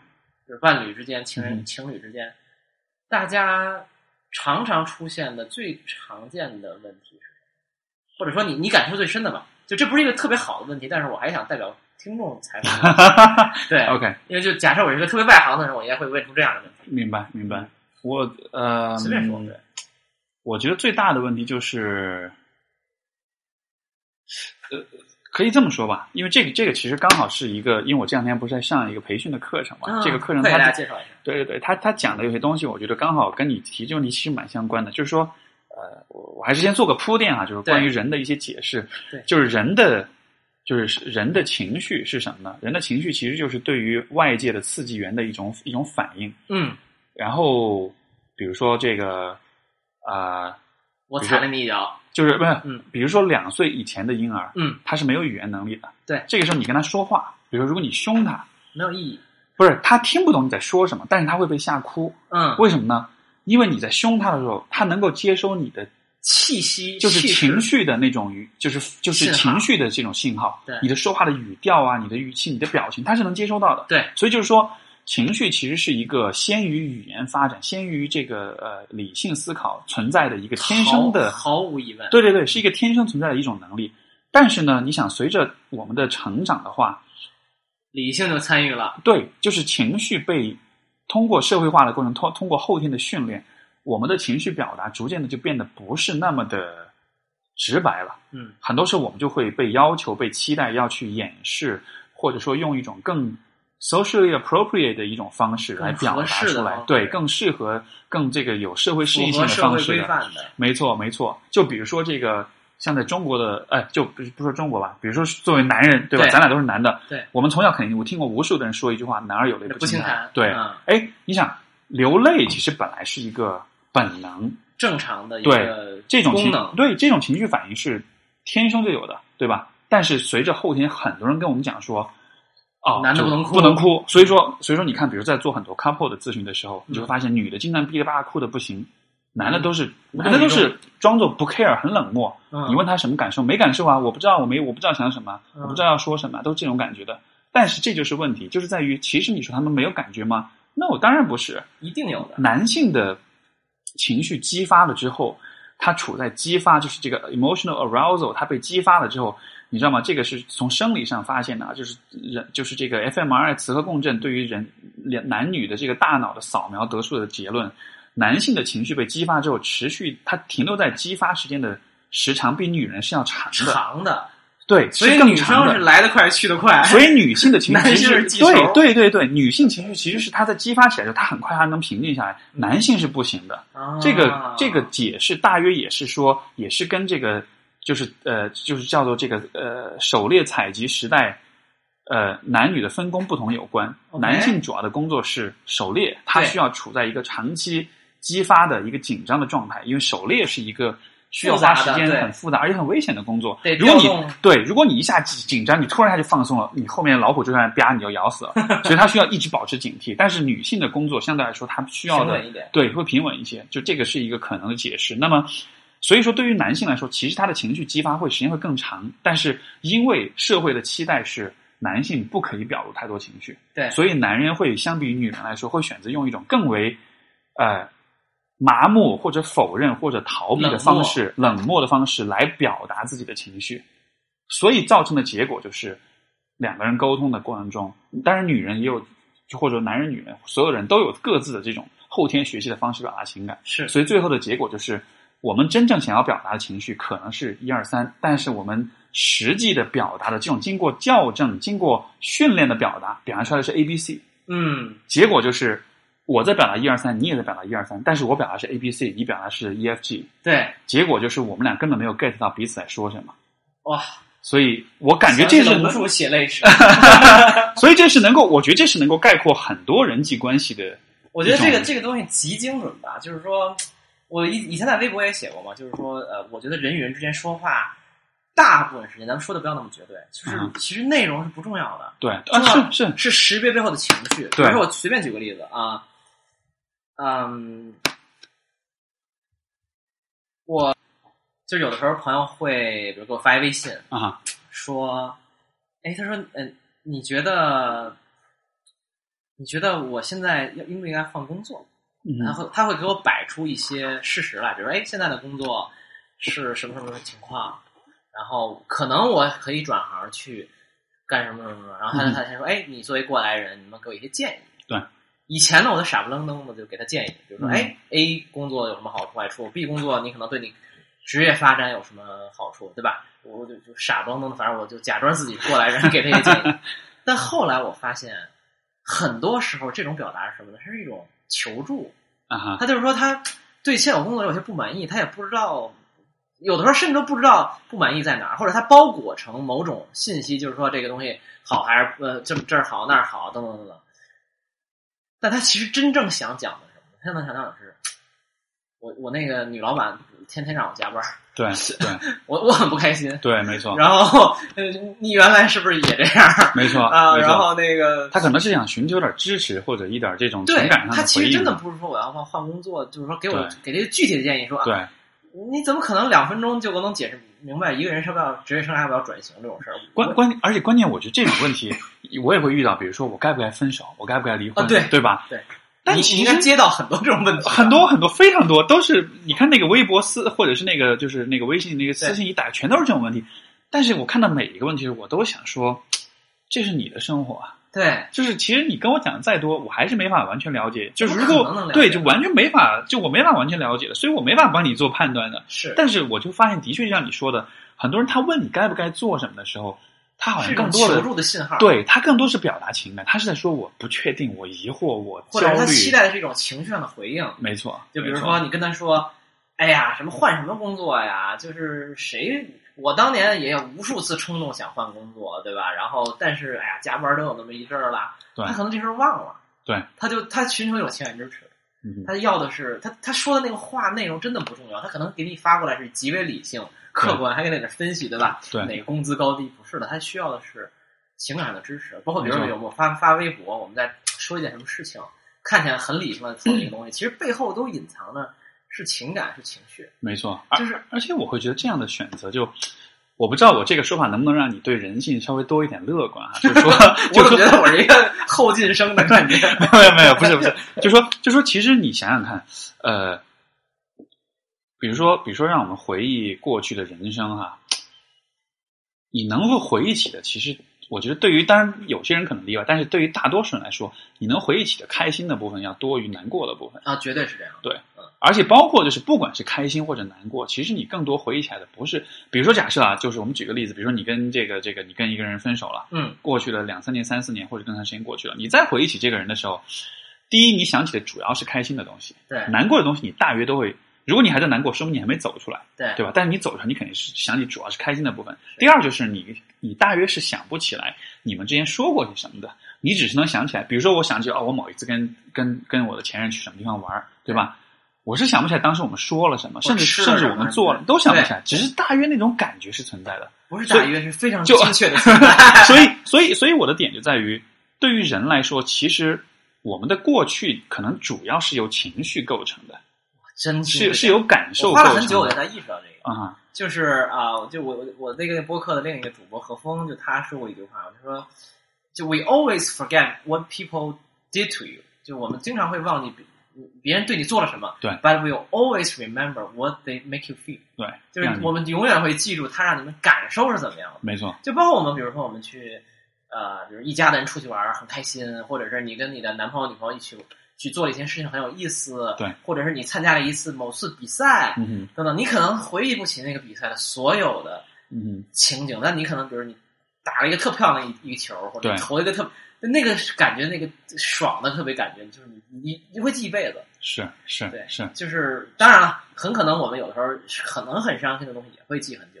但是最终其实，我觉得还是确实还是好的东西多一些的，嗯，也有我我承认，的确也有一些悲伤的、难过的东西你会记很久，但可能就是记一辈子。就对对对，可能如果是我觉得就是说，如果是特别特别悲伤这种事儿，多半是会忘，大脑会有这种选择性的，对对对对对。但是如果是略微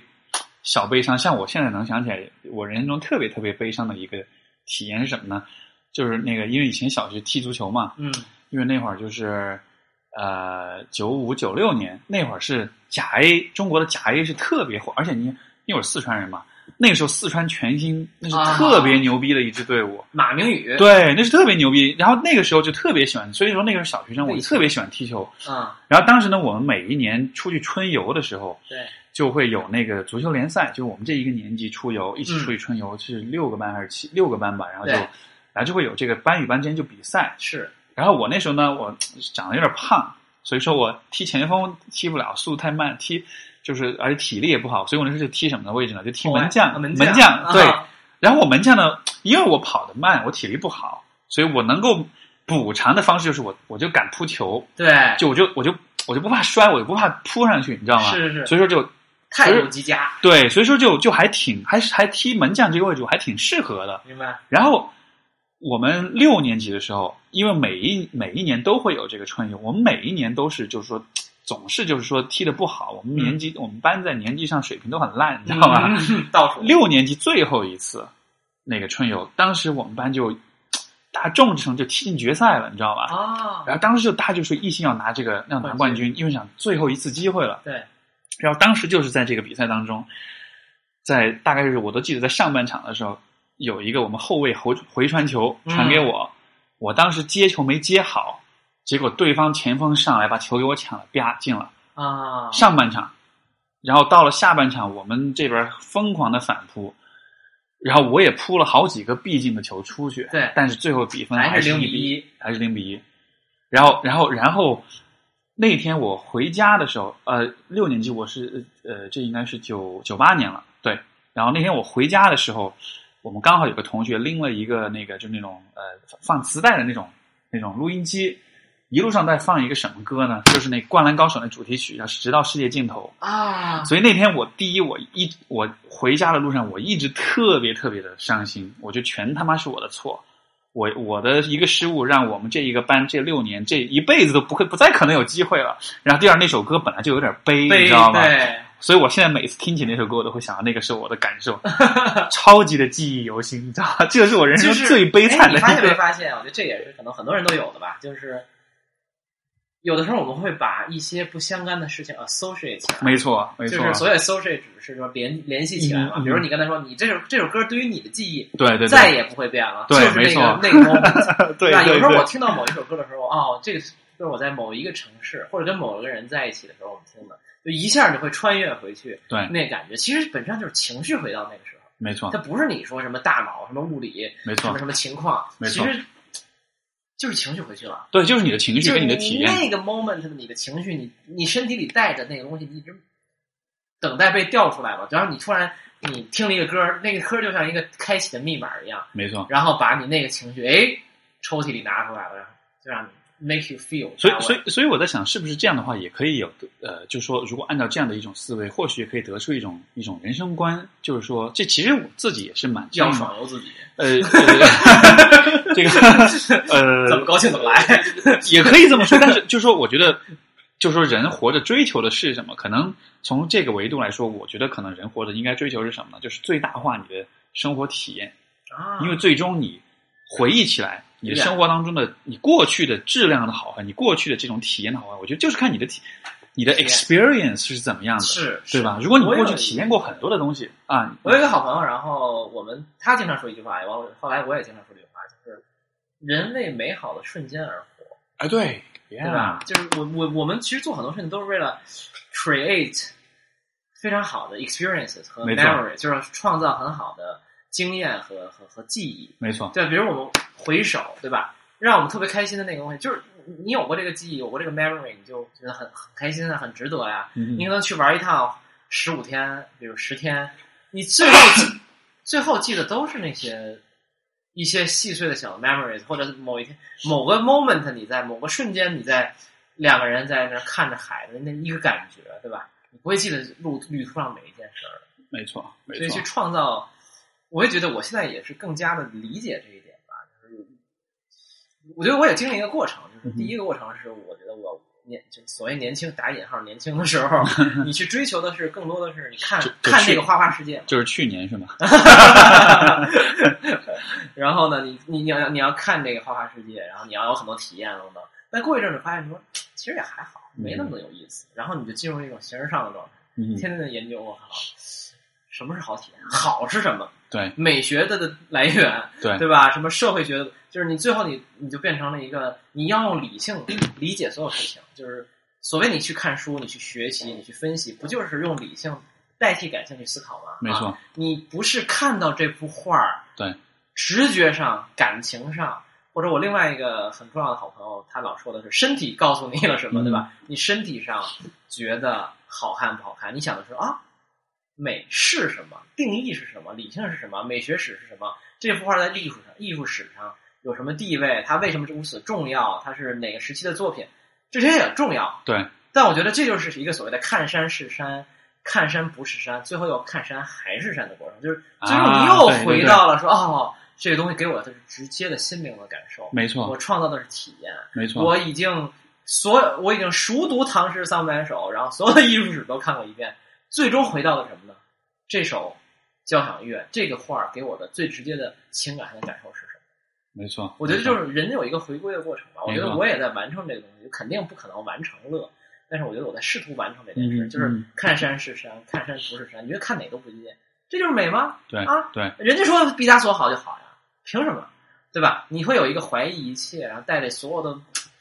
甚至有点不满，其实也是一种情绪，对对对？对 对然后，你觉得看着那么多，你就要说，那到底是怎么回事？这世界是怎么运作的？最终你要回到说啊，我要去创造体验。我觉得我有一个很类似的过程是发生在什么呢？就是以前我做那个个人体验的时候，然后就是说这个是原生家庭的关系的问题，因为我就是说最开始我跟比如说父母的关系是一个我不知道是怎么回事，我不确定发生了什么，嗯哼，然后随着这种探索工作的进行，你开始会发现，哦，原来他们对我做了这样这样的一些事情，原来我们之间有过这样的经历，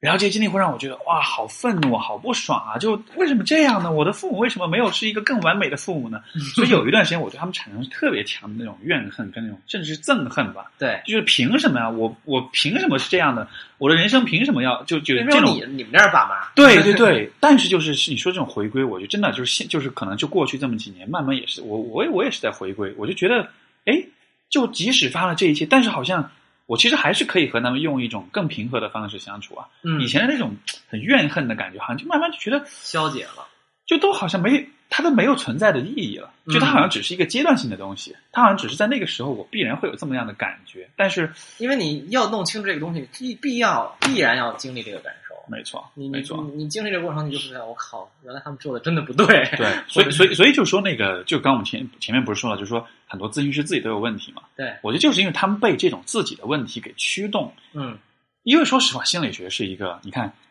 它学起来又难，对，对吧？尤其你，尤其你如果在海外读心理学的话，就是你第一，你语言障碍就很大，对啊。第二，你狂全都是各种读书，各种写论文，然后你要再去做咨询，那都是老外哎，我我靠，那个都很有挑战的。你能扛下来，真的是需要很大的动力的，对吧？然后心理学又不赚钱，对吧？你说你你说你去那华尔街，你一年你一年挣的钱，可能是很多咨询师十年挣的钱，真的就不开玩笑。但是就是为什么还会去做？那必然得是有一些极重要的就是很对对对对，没错。所以所以我觉得、呃、怎么说呢？不如当情感专家，写点微博，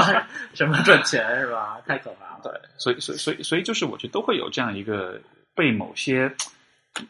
很强烈的情绪驱动，然后你才能有一个就是说像你说的那种山是山，然后又不是山，然后又是山这样一个回归的过程吧。要不然你就还只能停留在第一个阶段，然后你可能就没有那样一个就是就是就是完整的体验。对，就是走出舒适区也好，你说这个把你的边界又往外推了一点点也好，那种那种感觉吧。是，但我觉得能回来的感觉还挺好的，因为路上路途非常艰险，嗯嗯，很痛苦，然后路途很艰险，然后你要拷问很多问题，然后很多东西你要翻出来，你原来给他们盖住，你你去压住它，你去假装它不存在，最后你你你得一点点给它刨出来，然后非常无力的面对他们，最终你把他们化解，是甚至是就像你说的，我非常同意，就不是说你解决了这个问题，而是你带着这个问题，用不一样的生活方式去去往前走。没错。你其实就是说，你通过思考是给自己一个选择权，对就是我现在想把这些东西都看清楚了，所以我可以选择我要选，A 还是 B 还是 C？那个那个我很喜欢的一本书，就是呃 Victor Frankl 的就《活出生命的意义》嘛。活出生命的意义。对，然后就是 Man Search 爱的。艺术》，介绍了活出生命的意义，对对我到时候都会附在好呀，这个好呀，好呀，对对。然后这个书里面，他就是讲一个观点，也是以这个，同时也是是他讲的，就是引用了尼采的一个观点。他就说，其实呃，就是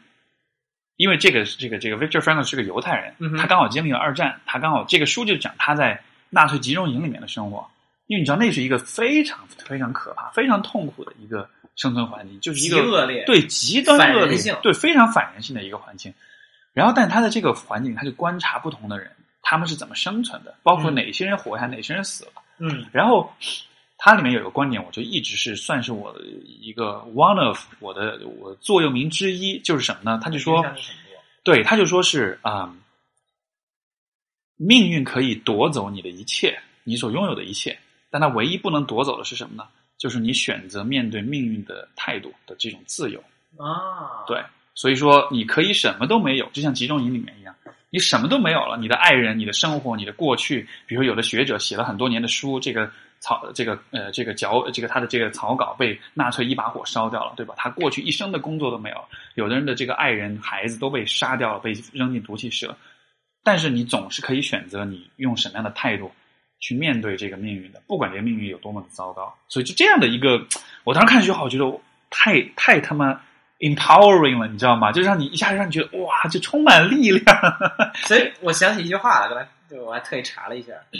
叫做呃、pain is uh, inevitable inevitable，嗯，suffering is optional，哎，对对对对对，就是这个道理，就是这个道理，我大我大概翻译一下，就是痛跟苦。对，痛是不可避免的，但是你选不选择去承受这个痛，suffer 是是可可以选择，是 optional 的。没错，没错，Pain is inevitable, suffering is optional。我觉得这句话很有意思。没错，啊是这样的，是这样的。所以说，所以说就，当时我看这句话，我觉得哇塞，然后一下子就有点有点有点了。开悟的感觉。对对对，因为就你，因为就当你能够用这样的态度来看待，我觉得人生的时候，你才有那种，就你才就你才有可能回归。而且有自主权的感觉。没错，没错，你有选择了，OK，我可以选择，对吧？我不是完全的无力，我不是，对我不是完全说这个回忆烙在我的脑海里，我就我没办法把它去掉。对嗯，但是你是有你是有能为力的呀，你可以选择你自己。对，所以有一个我就想起一个很俗气的话，就说就说这个呃呃，很多人说到情感问题，很多嗯鸡汤文里面可能会说过这个类似的道理，就说就说这个呃，大概哎，这是大概意思就是说呃，比如说你的前任，嗯他辜负了你，然后你嗯特别恨他，然后最但是你知道你对他最好的报复的方式是什么呢？就是你过得特别快快乐，特别幸福。就难道不是不 care 吗？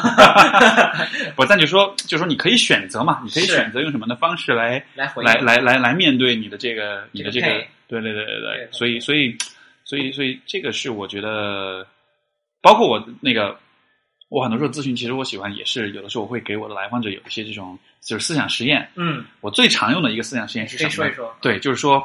呃，假设比如说我来访者他现在正在经历一个很困难的时期，比如说是职场上的困难，比如说恋情上的困难，比如说是这个呃 whatever 人生成长上的这种任何的这种很困难的阶段，然后这个时候他感到很无力，感到缺乏动力，感到自己扛不住了，然后我就会说，假设有一天你要告诉你的孩，假设有一天你的孩子他们也面临类似的状况，啊，然后这个时候你愿意告诉他们。哪你当年些呢？你当年是怎么克服？是怎么、啊是怎么就是说过扛过这个经历的对？你希望跟他们讲一个什么样的故事？然后你就能，他们就会去想哦，我希望告诉，然后这种想的过程就是用他自己给自己写的故事去激励他自己。自己来调动自己。然后这种故事，你知道，你问了之后，你们做个探讨，你会发现特别特别管用，因为你就特别积雪，一想就哇，一下就有动力了。哎，我觉得这个非常棒啊！因为我觉得确实是，有的时候我们真的是换一个角度去去思考这个问题。对，呃我我举个，我之前在我其他期播课里举过一个，但是这跟跟心理学没关，但是我觉得可以做一个另一个角度补充，嗯，就是说，近一点，就是说，啊呃，就管理公司，对，就是有时候 CEO 对吧？嗯我是一个 CEO，假设，然后我管理这个公司，然后呢，你有时候会面临很多选择，尤其是你的公司，比如遇到一些问题，然后呢，你需要去做各种改革。你也知道，其实最终问题都是人的问题，对吧？我可能明明知道一个东西，一个业务要被裁掉，然后嗯但是我知道那个业务跟我征战多年，或者那帮老老战友，我就舍不得裁他们。就是对这东西，其实你隐隐的潜意识知道，但是你总想 绕过它，什么 找一些别的方法。Anyway，然后后来其实就是管理学上后来有一个很经典的问题，就是当年英特尔的那个总裁聊的，他就是说，假设呢，如果你遇到一些困境，假设呢，有一个思想实验，假设呢，现在你董事会把你炒了，对，你因为你跟这儿犹豫不决，然后跟这儿瞎磨叽，然后做的特别差，你嗯董事会把你炒掉了，然后呢，这时候呢，他找了一个新的 CEO 来接任你的工作，你觉得呢？他上任之后马上要做的三件事是什么？然后哎，啊，就你换这个角度讲，啊然后你想啊，他会干这个干这个干这个，然后那显然那个问题就是说，那为什么你自己不来做这个？就是我觉得，就是换个角度，就是人都是这样的嘛，就是受困于各种情绪上的这种阻碍嘛。其实你比如你做这个决定，也不是说你害怕说就是亏点钱还是什么，更多更更多的时候是你在感情上有各种各样的困扰，或者说情绪上你觉得我靠这事儿不应该这么办，有没有更好的方法？我能能不能拖一拖？都是这样的，都是这样的。我觉得这种，我觉得就是说这种呃思想实验为什么能管用，是因为它其实改变了你的情绪状态。就是说，当你在如果你作为当事人的状态，你想的时候，啊，改变情绪状态，我觉得这个说法非常有意思。对，就是就是，比如刚才你你说的那个，就是说、呃、换位换位，对，就是这个 CEO 的这个，就是你刚才举这个例子，我就想，如果是当下的你来想这个问题，比如想到要炒这帮人的时候，你在想这个问题的时候，你其实是会同时会想到你要炒这帮人，而炒这帮人是会让你感到难过的，或者说会让你感到痛苦啊愧疚啊、痛苦啊、羞愧啊，whatever，就会有情绪反应。是，而人是这样，就是说人的情绪起来了之后，他的理性的认知的这个层这个方面的资源就会被占用掉，就会被消耗掉。因为我们的这个精神，就是你可以理解，我们的精神资源是有限的，带宽有限，对带宽有限，我分给情绪越多，我分给认知就越少。是所以你站在你的那个位置上，就是你这个这个这个这个这个 CEO 的位置这个位置上，就是他会有情绪反应。但是让如果让你想象是一个新的 CEO，他其实让你想象一个场景，全带宽全给理性。对这样的情况下，你其实就拓宽了你的思维的这种广度，你就能够有更 creative，因为你有更多资源了，你有更多精神资源，所以你就有更多的创造力。哎，这个说法我觉得特别好，就是我对你这个说的感受太深了。就是我觉得人很多时候，就是一旦涉及到情绪的东西，理智就完全啊，对啊，对啊，消失所以所以才有，所以才有那种就是说道理我都懂，就是做不到。对什么是做不到呢？那多半就是说你的情绪在阻碍。在阻碍，没错，因为做不到的时候，往往是情绪很起伏，或者是比如说这个平时都知道我要我要天天要运动要减肥，对吧？对但是为什么你到了该运动的时候你不想出去了呢？因为你那时候你饿呀、你困呀、你累呀、你今天心情不好啊，你的所有情绪吧唧到一块儿之后算了，就不去了。对，你的那个要运动的那个那个理理智的一声音，它就音量就被减小了，对吧？如果比如今天星期天，我睡个大懒觉，我起来就特别放松，我很轻松，就说哎，跑个步吧，对，就这个选择就很容易，因为为什么？因为你情绪状态很好啊，对对对这个选择就很容易做了。就跟就是喝了酒以后，然后你的意志力就更脆弱了，哎对。非要给前女友打电话。啊 啊，对啊，是这样，是啊，对啊，我们的理性就被酒精吸那个没错，没，错对啊，你就更冲动了嘛，你就你就你就你就会被更多被情绪所影响了。唉，所以，所以，所以这说人怎么这么惨？所以我在想，这可能就是你说人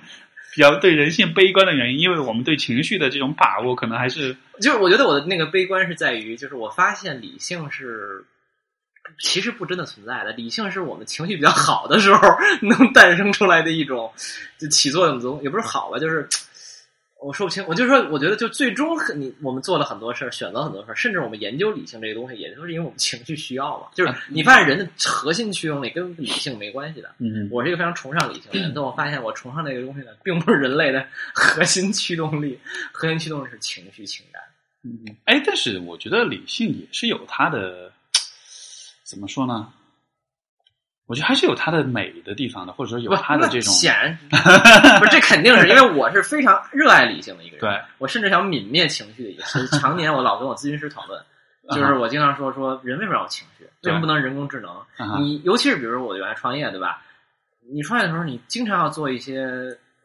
就是对抛却情绪，我都想说，我靠，我的情绪要没有波动就好了。我做这些决定都是最理智、最合理、嗯最这个 business business 方面就最最最棒的决定。那不，那你肯定是最全世界最好的 CEO，对对吧？然后你就会觉得自己受情绪所扰嘛。然后我就会跟我的咨询师说，能不能没有情绪？然后他说，哎，那你说说为什么这个想？就来了，我们就探讨嘛。啊，就是就是，所以从当你意识到这件事儿以后，你就觉得，有的时候我会觉得有一点点，就是人是被情绪支配的动物了。啊，就是我自己会觉得自己，哪怕我是一个相对比较理智的人，对吧？我听起来也不像是一个疯疯癫癫的人，嗯除了脑洞大一点以 外，呃，比较爱科普，好为人师，呃，但但至少我觉得，就是即使是这样，我都觉得我可能很多时候也是情绪的奴隶吧。就是说的用词儿可能有点严重，嗯但我不理的时候，我也跟人吵架呀，我也会非常不冷静啊，然后我也会。但可能下一个瞬间，我那个审视自我的那个那个第三第三者要出来了，然后我就觉得自己怎么会这样不理智，然后很羞愧，然后很很很等等一系列。是啊，我觉得啊，为人为什么要受情绪支配呢？就很很很伤感。那这也是一种情绪。对对对对对，我明白我明白。对哎，其实我我倒是觉得，就就比如说我你说我我我感觉你对这个事儿的，就是接受程度和拥抱的程度是特别值得我学习的。不知道为什么你会有你你是你是诞生出这么一种状态？我不确定呃怎么说呢？就这个说大实话，我不确定我这样子是否一定就是 work 的，就是就是对，这更多只是一种选择。就是说，因为首先我觉得每个人都会有被情绪支配，或者说是有点失控，或者说比较冲动的，我也我也会有啊。是 然后，而且我觉得，当比如说我遇到很情绪化的有些状态的时候，我未必也能处理的很好，因为你比如说，假设你的方式是爆发出来，是冲动啊什么的，可能我的方式就是封闭，嗯，就是不说话，就是压着，对，就是压着，而且压到就是别人看着都觉得就会抓狂，就觉得你你他妈怎么不说话，就那种感觉。对，就觉得我我会觉得其实可能每个人都是有自己的那种，就说每个人都是有那种自己的那种就是处理很极端的、很强烈情绪的那种方式吧。我我我我我不敢说我有多么拥抱，我只是说，我只是说会自我安慰式的告诉自己说，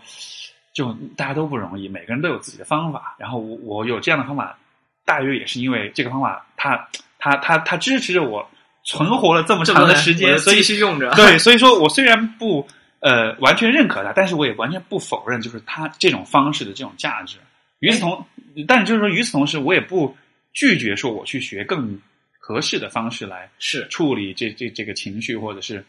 这样一些方面的问题吧。嗯，然后哎，对我就我还有问一个就是更更通俗的点儿的问题啊，替替你和我的听众问一问，就是我估计我不知道你回答没回答我，但是你由于在啊、心理咨询方面，其实你有一大部分的工作是跟啊、伴侣啊、情感啊、对家庭关系啊等等这些东西吧，亲密关系，嗯，对吧？是有关的。那你作为就医者能自医吗？就你自己的 亲密关系，不管是历史啊等等等等，就是或者说，当你知道了这个东西，对你的这种有帮助吗？或者甚至反的帮助吗？啊、你的感受是怎么样的？可能没有一个结论啊，但是你的感受就是，当你是一个理论上是一个这个词儿有点讨厌，但是 情感专家的话，这个词儿是有点污名化了。现在，呃，但是你在真正你自己跳进来作为一个参与者的时候，你你的感受是怎么样？你知道吗？其实还是回归，啊哈，就是回归，你就是说就是说一开始我会对情感会有很多的困惑，很多的好奇，所以我多少才因为这种好奇才走上了这个才走上这个方向。对，就是对这个 入这个坑嘛，就说对对于亲密关系研究，研究到一定的时候，你会有一种哇靠，我什么都看透了，我什么都懂了，对，然后什么都是我，就是我是对的，什么就是你得按我的来，是这样的。但是再往后，你又会发现，又回到了其实我什么都不知道。但是在这种新的什么都不知道的状态里面，是不一样的。对，是会不，我我说不上来是哪里不一样，但是就是会有一种，嗯，更清醒，也不能说是更清醒，但就是这个很这个听上去可能会很矛盾，但就是说，其实你还是跟以前一样，觉得自己很很多东西都不明白，都不懂，但是同时你又觉得你是比以前懂更多东西的，啊，我能，我能，就我我能懂，就是一种我能懂，因为我现在也基本上属于这样的，我只是不是亲密关系，就比如说，你原来觉得想啊，人生太没意义了，没错这个那个的，然后后来那个就给自己建构很多意义，学各种东西，然后等等等等。现在你还是觉得，哎，人生其实也没什么意义，但是你还是可以好好活呀。对对对就那就是他，你既承认这个事儿，对又很热爱生活，对，没错，对吧就就之类的就就有可能是，就是说你跟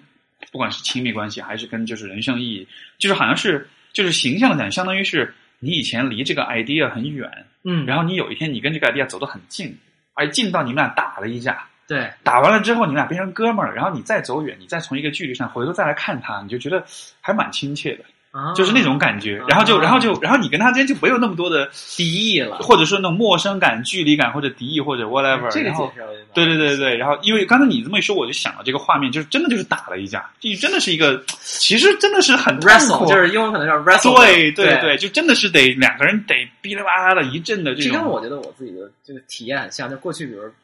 大概一年时间吧，我就跟各种哲学啊、死亡啊、嗯人生意义啊、活着到底图一什么呀，就打了一架。对然后我就觉得，就就就其实，在深处的时候是有点抑郁情绪，对吧？不可能是不是抑郁症，就是你当你思考这种问题的时候，最终导向、最终走向一定是虚无，对你发现真的没什么意义啊，对是肯定没什么意义，对吧？对啊是所有意义都是建构出来的，是对吧？我把所有的可能范围内的能理解的东西我都看了一遍，嗯我发现，首先这个问题已经千百万年来人和无数人想过了，对。其次呢，就是最终大家都没什么好答案。你说，你说这个有没有可能是因为你也是八五年的，对吧？对我也是八五年。你觉得这个，我我会我在想，这个是不是一个年龄阶段性的问题？因为我因为 因为我大约也是在去年的时候有过类似的问题，存在主义危机就？极端的觉得活着他妈到底是为了什么？而且我真的是会为这个想，就是会晚上会失眠，是吗我？会睡不着，会觉得就没有，就真的是一切都哎超级抑郁，你知道吗？真的是抑郁，真的是抑郁，真真的是那种。哎，其实我妈也听我的博客，但我也阿姨好，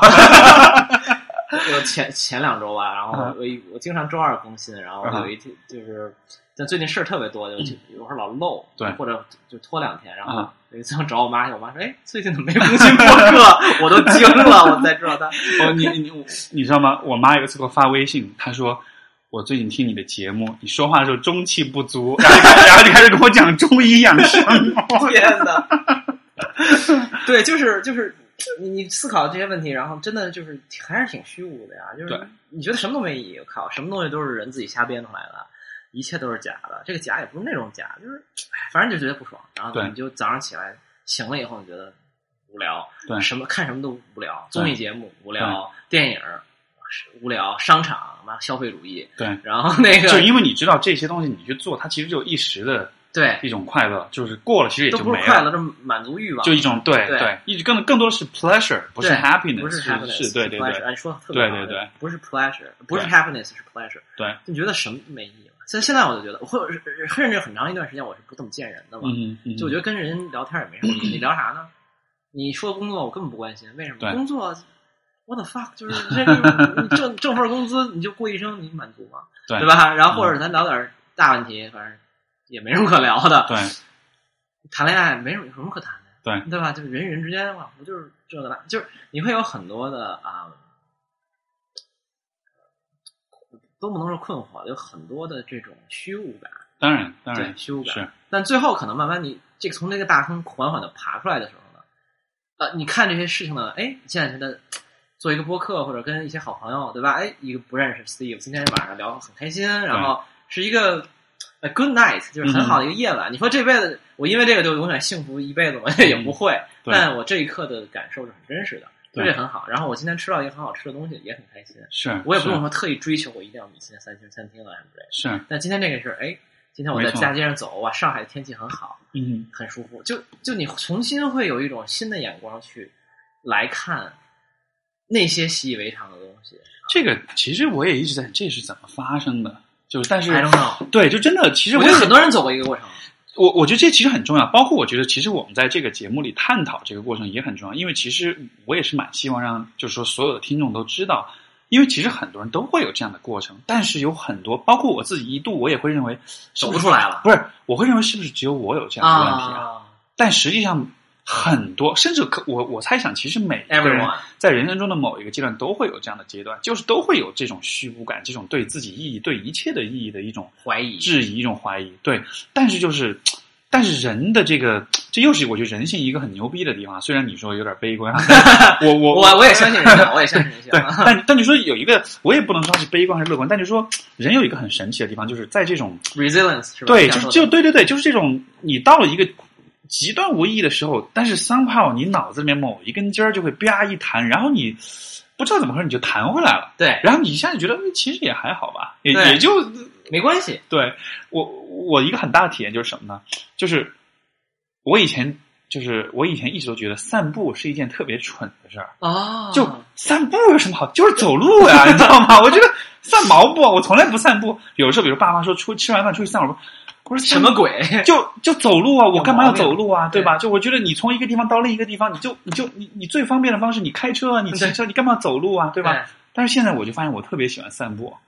就是因为好像就就不知道为什么，就这件事情，我是一个散步的极度爱好，就非常爱好。对吧？呃遛遛弯儿，对对对，就就是老干部嘛，带一个茶缸儿，没有，就是啊、呃两方面啊，一当然有功利性的意义，比如说散步能够让我啊、呃有很多 generate 很多 idea 出来，就是让我有创造性，因为对。散步的时候你也不会老看手机啊，或者怎么，没有人打扰你啊，很舒服，你就会把思路捋得更清楚，嗯，这是有它的功利性的在。另一方面，我也觉得就是散步是一种，你真的自我相处，然后体会当下。嗯，你散步就是哎，周边有什么人啊，小鸟叫啊，没错，空气很好呀没，错，哎，看到一些新景象啊，老大爷在下棋啊，就你觉得啊、我我存活在这个世界上，然后我跟一些人莫名其妙的在一个空间下，等等等等，就特别特别。其实我也是这样，就特别好，所以我就是特别喜欢上海嘛。对，啊，对，就是这期节目是跟在上海跟 Steve 家里录的，对吧？是是很开心啊，就上海就是非常遛弯儿，特别适合。北京那路又脏又又又宽，还有车了。但是这边看不到穿背心儿的那个老大爷，没关系，有姑娘就可以，不需要老大爷。对对对，但是这样的，就是像像你说，就是那种很细节的东西，鸟啊、树啊、人啊什么的，就你曾经你就会觉得这东西有什么了不起的？对对我看到又不是阿尔卑斯的壮丽的美景，又不是青藏高原，又不是特别这种 breathtaking 的这种非常惊人的景景象，这有什么好看的？但是现在你就觉得其实也还挺好看的，就很奇怪，就是那种就那种我现在有时候看路边有一个小，比如小酒馆，有一个人默默在那喝点酒，对，然后或者喝咖啡，我都觉得哇，好感动。完了是两，又是两个中年的 非常无聊的中年人的对话。可能可能可能是不是因为说，其实也许就是说，更我们在更年轻的时候，当然我这是我完全瞎就是瞎瞎就是瞎总结，就是完全是就是那个呃叫做什么，就是呃特别严肃的瞎忽悠的那种。但是说，但是有没有可能是，其实，在我们更年轻一些的时候，我们会需要通过这种。就是更偏理性的方式看世界，用这种方式来锻炼我们的某些方面的能力。但这种锻炼到了某一个年纪的时候，它就算完成了。这个时候，其实可能我不知道，也许你的大脑告诉你，OK，你现在可以不那么理性，你可以感性一点，或者说是你的大脑发现你因为过度理性，你已经开始变得越来越不开心了。所以说，这个时候我把你的理性调低一点，把你的感性调高一点，这样子的话，你就可以活得更自然一些，更开心一些了。就好像是一个。都不是在你掌控范围之内这样一个一个一个一个微调的过程嘛，所以可能就是这种这种调整的过程。其实现在我也不想的不是很明白，就嗯它怎么会发生，就是莫名其妙。哦，不过我可以分享一个一个 moment，就是我刚刚讲了，就是去年我也有过那种就是存在主义危机，然后呃，这个 moment 呢，它可能不是一个就是说立刻我就好了，但是我能感觉它是一个触底之后开始反弹的那一刻。就有一天晚上我就睡不着，当时就是一晚上就可能是凌晨四五点钟的时候，因为就因为就就焦虑睡不着嘛，因为这事儿就想一想。后来我就开始就是我就就是翻开手机就瞎逛，就然后我当时逛我就发现你刷微博你刷什么又没建设性，就会让我更焦虑，我觉得浪费人生，所以我就开始打开那个 Wikipedia，我想看点有用的，看点知识，然后就翻就翻到那个荒诞主义，嗯，然后就是加缪，就是他是法加缪的名言是：世界上唯一严肃的哲学问题叫就是自杀，就是要不要自杀就是唯一的哲学问题。他的他的这个，我就看到他的这个对于他的这个总结当中，他就有一句话就就突然一下就击中我了，那句话刚好在那个时候就有点点醒我了。嗯他就说，因为因为荒诞主义的呃呃立场就是说观点就是说人生就是一个荒诞戏随机的、荒诞的、没有意义的一个这样一个事件，这样一个 happening，对吧？然后他就说，那么在荒诞主义的角度上，什么样的人生是有意义的呢？呃，就是人生意义是什么呢？嗯他就说，呃，那大概的，我就 paraphrase 一下，就我就是就是总结他的意思，就是说，就是假设你的人生就是没有意义的，就是荒诞，就是就是好，就是随机发生的一个事件的，你的出生入死都不在你掌控范围之内。但是即便如此，如果你还是能把你的人生过成是一个很值得过的一个人生的话，嗯就即便它最后没有任何意义的话，但是你可以让这个你的生活就是 worth living，你可以让它是一个值得过的值得过的人生这样的人生其实就是有意义的。我当时听我就，哦，yeah，就真的是这样的，就没意义就没意义呗。但是没意义的话，我还是可以选择让这个生活本身是一个，就是我的对，就是我想起来，我觉得，yeah，就还还挺值得的，就还挺对吧？就是最后虽然虽然虽然最后就相当于是那个有些那种有些有些这种比较有点存在主义的这种电影，它最后的结果是，比如说所有人都死了，或者说最后结果是没有结果，但就是这个前面这个过程，你会觉得还蛮享受的，还蛮有感的，或者怎么样的。所以最后你发现这结果是有点悲，是有点无意义，是有点虚空，但是好像也还行，也没有那么糟糕。所以就对你刚才说这段话，然后我也想念一段，这是我之前在微博里上那个引用过的，然后我之前好像在某一期节目里念过，不过这会儿我可以觉得就是也是忽悠你吧，然后也可以让 让你的那个听众听一听。这是我之前在知乎上一个答问题上有一个，好像是叫印印象不深了，好像是叫张小野的一个女生，她写了一段话吧，她那个问题倒是呃有点啊，你继续。问题倒是有点那个，就是跟那不完全有关，就是讲的是这个如何评价咪蒙。哦然后他其中说，呃，咪蒙可能有一点点历史，因为我我没有看过他的，嗯但是大概是说他曾经是一个非常非常严肃的媒体人，对对然后探讨的是一些特别哲学性的，包括什么特别严肃的文学，然后他嗯也是哲学造诣也是有不错的。然后他现在做什么，大家可能会更知道的。对吧然后他就说了一些咪蒙的事情，那最后一段我觉得很有意思。嗯哼他说还想，他讲完了以后，他说还想讲点无关的。啊他说咪蒙曾经大而无当的、哲学的、逻辑的、玄远的理解了理解了世界的空无本体，嗯哼然后从书斋里走出来，走向生计和疲劳。这不免让我想到了梭罗。年轻时候总会有一些形而上的时期，喜欢并且只会用概念称呼周遭的生活，就好像瓦尔登湖那么抽象。直到中年，梭罗才变得具体和不厌其烦。他成为了一个植物学家，观察记录北美全部的植物。植物一直是处在人类认知的边缘。这样看，似乎一定是要经过一些岁月，才能找到真实可感的生活。不过，我仍然相信，年轻人在很早的时候就看到了生活的全部真相，他们只是在用余生收回目光，嗯，有点意思吧？这个文笔很好啊。对对对对对，就当时就是，就他说梭罗这个事儿，然后我当时也看过一点点的《瓦尔登湖》，就是年前的初中、高中的时候，当时你很难理解了，但是那个东西我还记得，我就就是反正一个人作呗，然后 弄一小木屋，也不知道在干什么，蛋疼。就他后来说，我我不知道他后来的生活，但后他那个文章里写说啊、他后来做植物学家嘛，嗯就我一下那个东西击中我，就是他好像我本来是一个哲学家，然后我嗯非常隐居，然后我在那儿过一个极度的不消费，然后探索自我、简朴的生活。对，然后呢，天天研究形式上的问题，然后写一本玩玩龙图。之后呢，回到就真正哎走出这段之后呢，他就开始做一个植物学家，对吧？嗯我记录各种植物，就已经不能再具体了。这跟这跟我们喜欢遛弯儿好像有点异曲同工之妙或。者录播课之类的，对，差不多的，反正就变成了一个唠叨的中年人，就是从一个非常形式上的时期走到走回到一个具体而微的状态。嗯然后呢，他就说嘛，就是于是就像年轻人总是觉得啊，有一段时间是要很形式上的，然后各种概念我都概括自己。我都我都想去知乎上提问了，为什么人在人生中都要走过一 对段这么这么形而上的？对，因为我真的觉得很好奇这个问题怎么解释，你知道吗？对我也不知道是为什么，但都仿佛都走了一段路吧。所以我觉得我对对就用余生收回目光嘛。后来我就老用引用这个这个小句子，所以我就觉得，反正就听众我不知道，就反正我们各自的听众在年龄是怎么样的，阶段是怎么样。我相信还有很多年轻人，我觉得其实有很多人会跟我们差不多，对对对会会有类似体验，对，或者说你有过类似体验，或者你可能现在你还年轻，然后可能还没有存在主义危机，但可能也有各种的，就是有一天可能你也会经历类似的事情。那那个时候，就现在你可能觉得这两个中年男人不知道 在在干嘛，但是有一天可能你突然想到，哦，好像是有一些人跟我经历现在经历一样的事情，但是，哎，你知道，其实还是能走出来的，我们还是能回到这个人类的这种自救的机制，还是很强大对。，你知道那个呃，我之前看过一个研究，他就说，当一个人在很痛苦的时候，呃，你跟他说什么样的话是对他最有帮助的？因为他是研究了这个，他是过程研究，是研究这个心理咨询里面咨询师讲的很多具体的语言和啊这个来访者这个体验嘛。嗯他最后得出的结论是什哪一句话是会，哦，是不是是一个人在害怕的时候，嗯什么话是最可以去安抚到他的？对，然后呃，害怕跟痛苦的时候，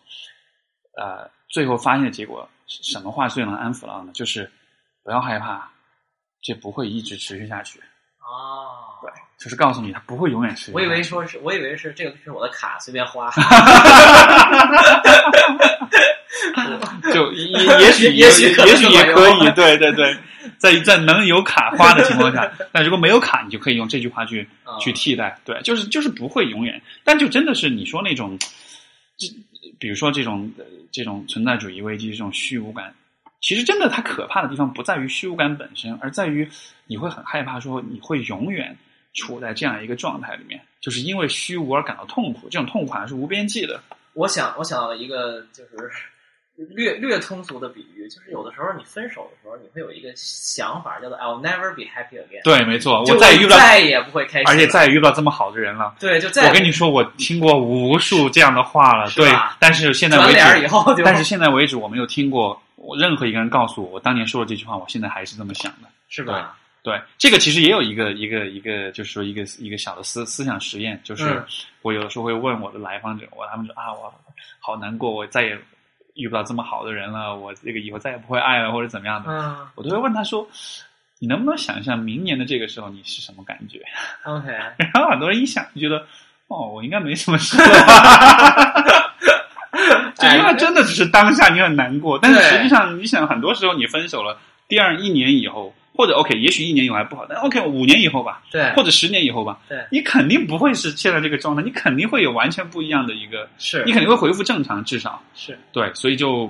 所以人都好像会低估自己未来的这种变化，或者说他更愿意，就是人的大脑习惯于把现在这个此刻的状态延续无限，觉得以后就是这样，没错，对吧？我这一刻工作不是很满意，或者有什么特别累，就是肯定以后永远是这样。没错嗯，，没错，不会的，就是我们就是你想象一下自己三年以前的生活跟现在可能天差地别。是，所以所以说那个就是心理咨询里面现在有个新的流派叫做正念疗法嘛，就啊 mindfulness、，mindfulness，mindfulness therapy，它其实它其实跟这个就是说这个佛家的这个禅修冥想有很有很有很像，它的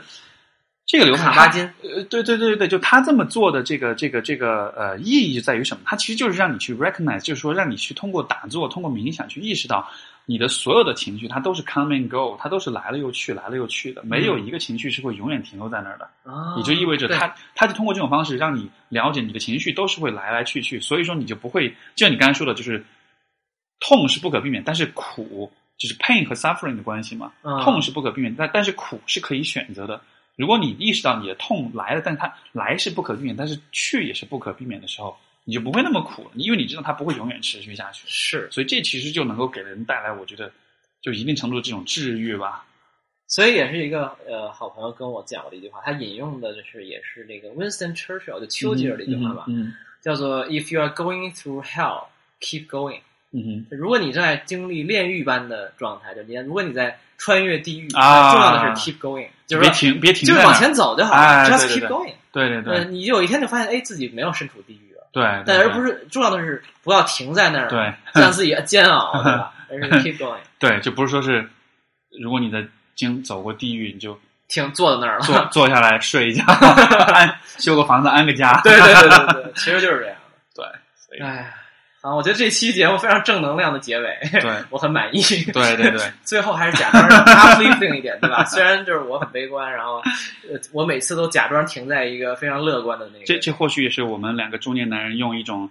这个自我忽悠的方式在。试试图的用一种就是这样的一种很徒劳的方式，对自我麻痹或者自我劝导，然后就你在说别人的时候，其实大部分还是说给自己听的对，也是啊对吧，所以所以说可能像你刚才说艺术家的表达，我觉得有的时候表达因为是想把这东西说给自己听，因为可能自我表达从来都是说给自己听的。你以为是为了拯救众生我？No，我以前我以前有个朋友就说说你是有多自恋，你才需要录两个小时的节目，让所有人来听你讲话。此两个播客的听众都不能这么呃都不这么同意红了的想法，他们还是很爱这个博客的。好的好的，好好吧，那就好好好，谢谢谢谢谢谢谢谢肖宇，那我们就就到这里，下期节目再见，拜拜拜。拜，下期再见。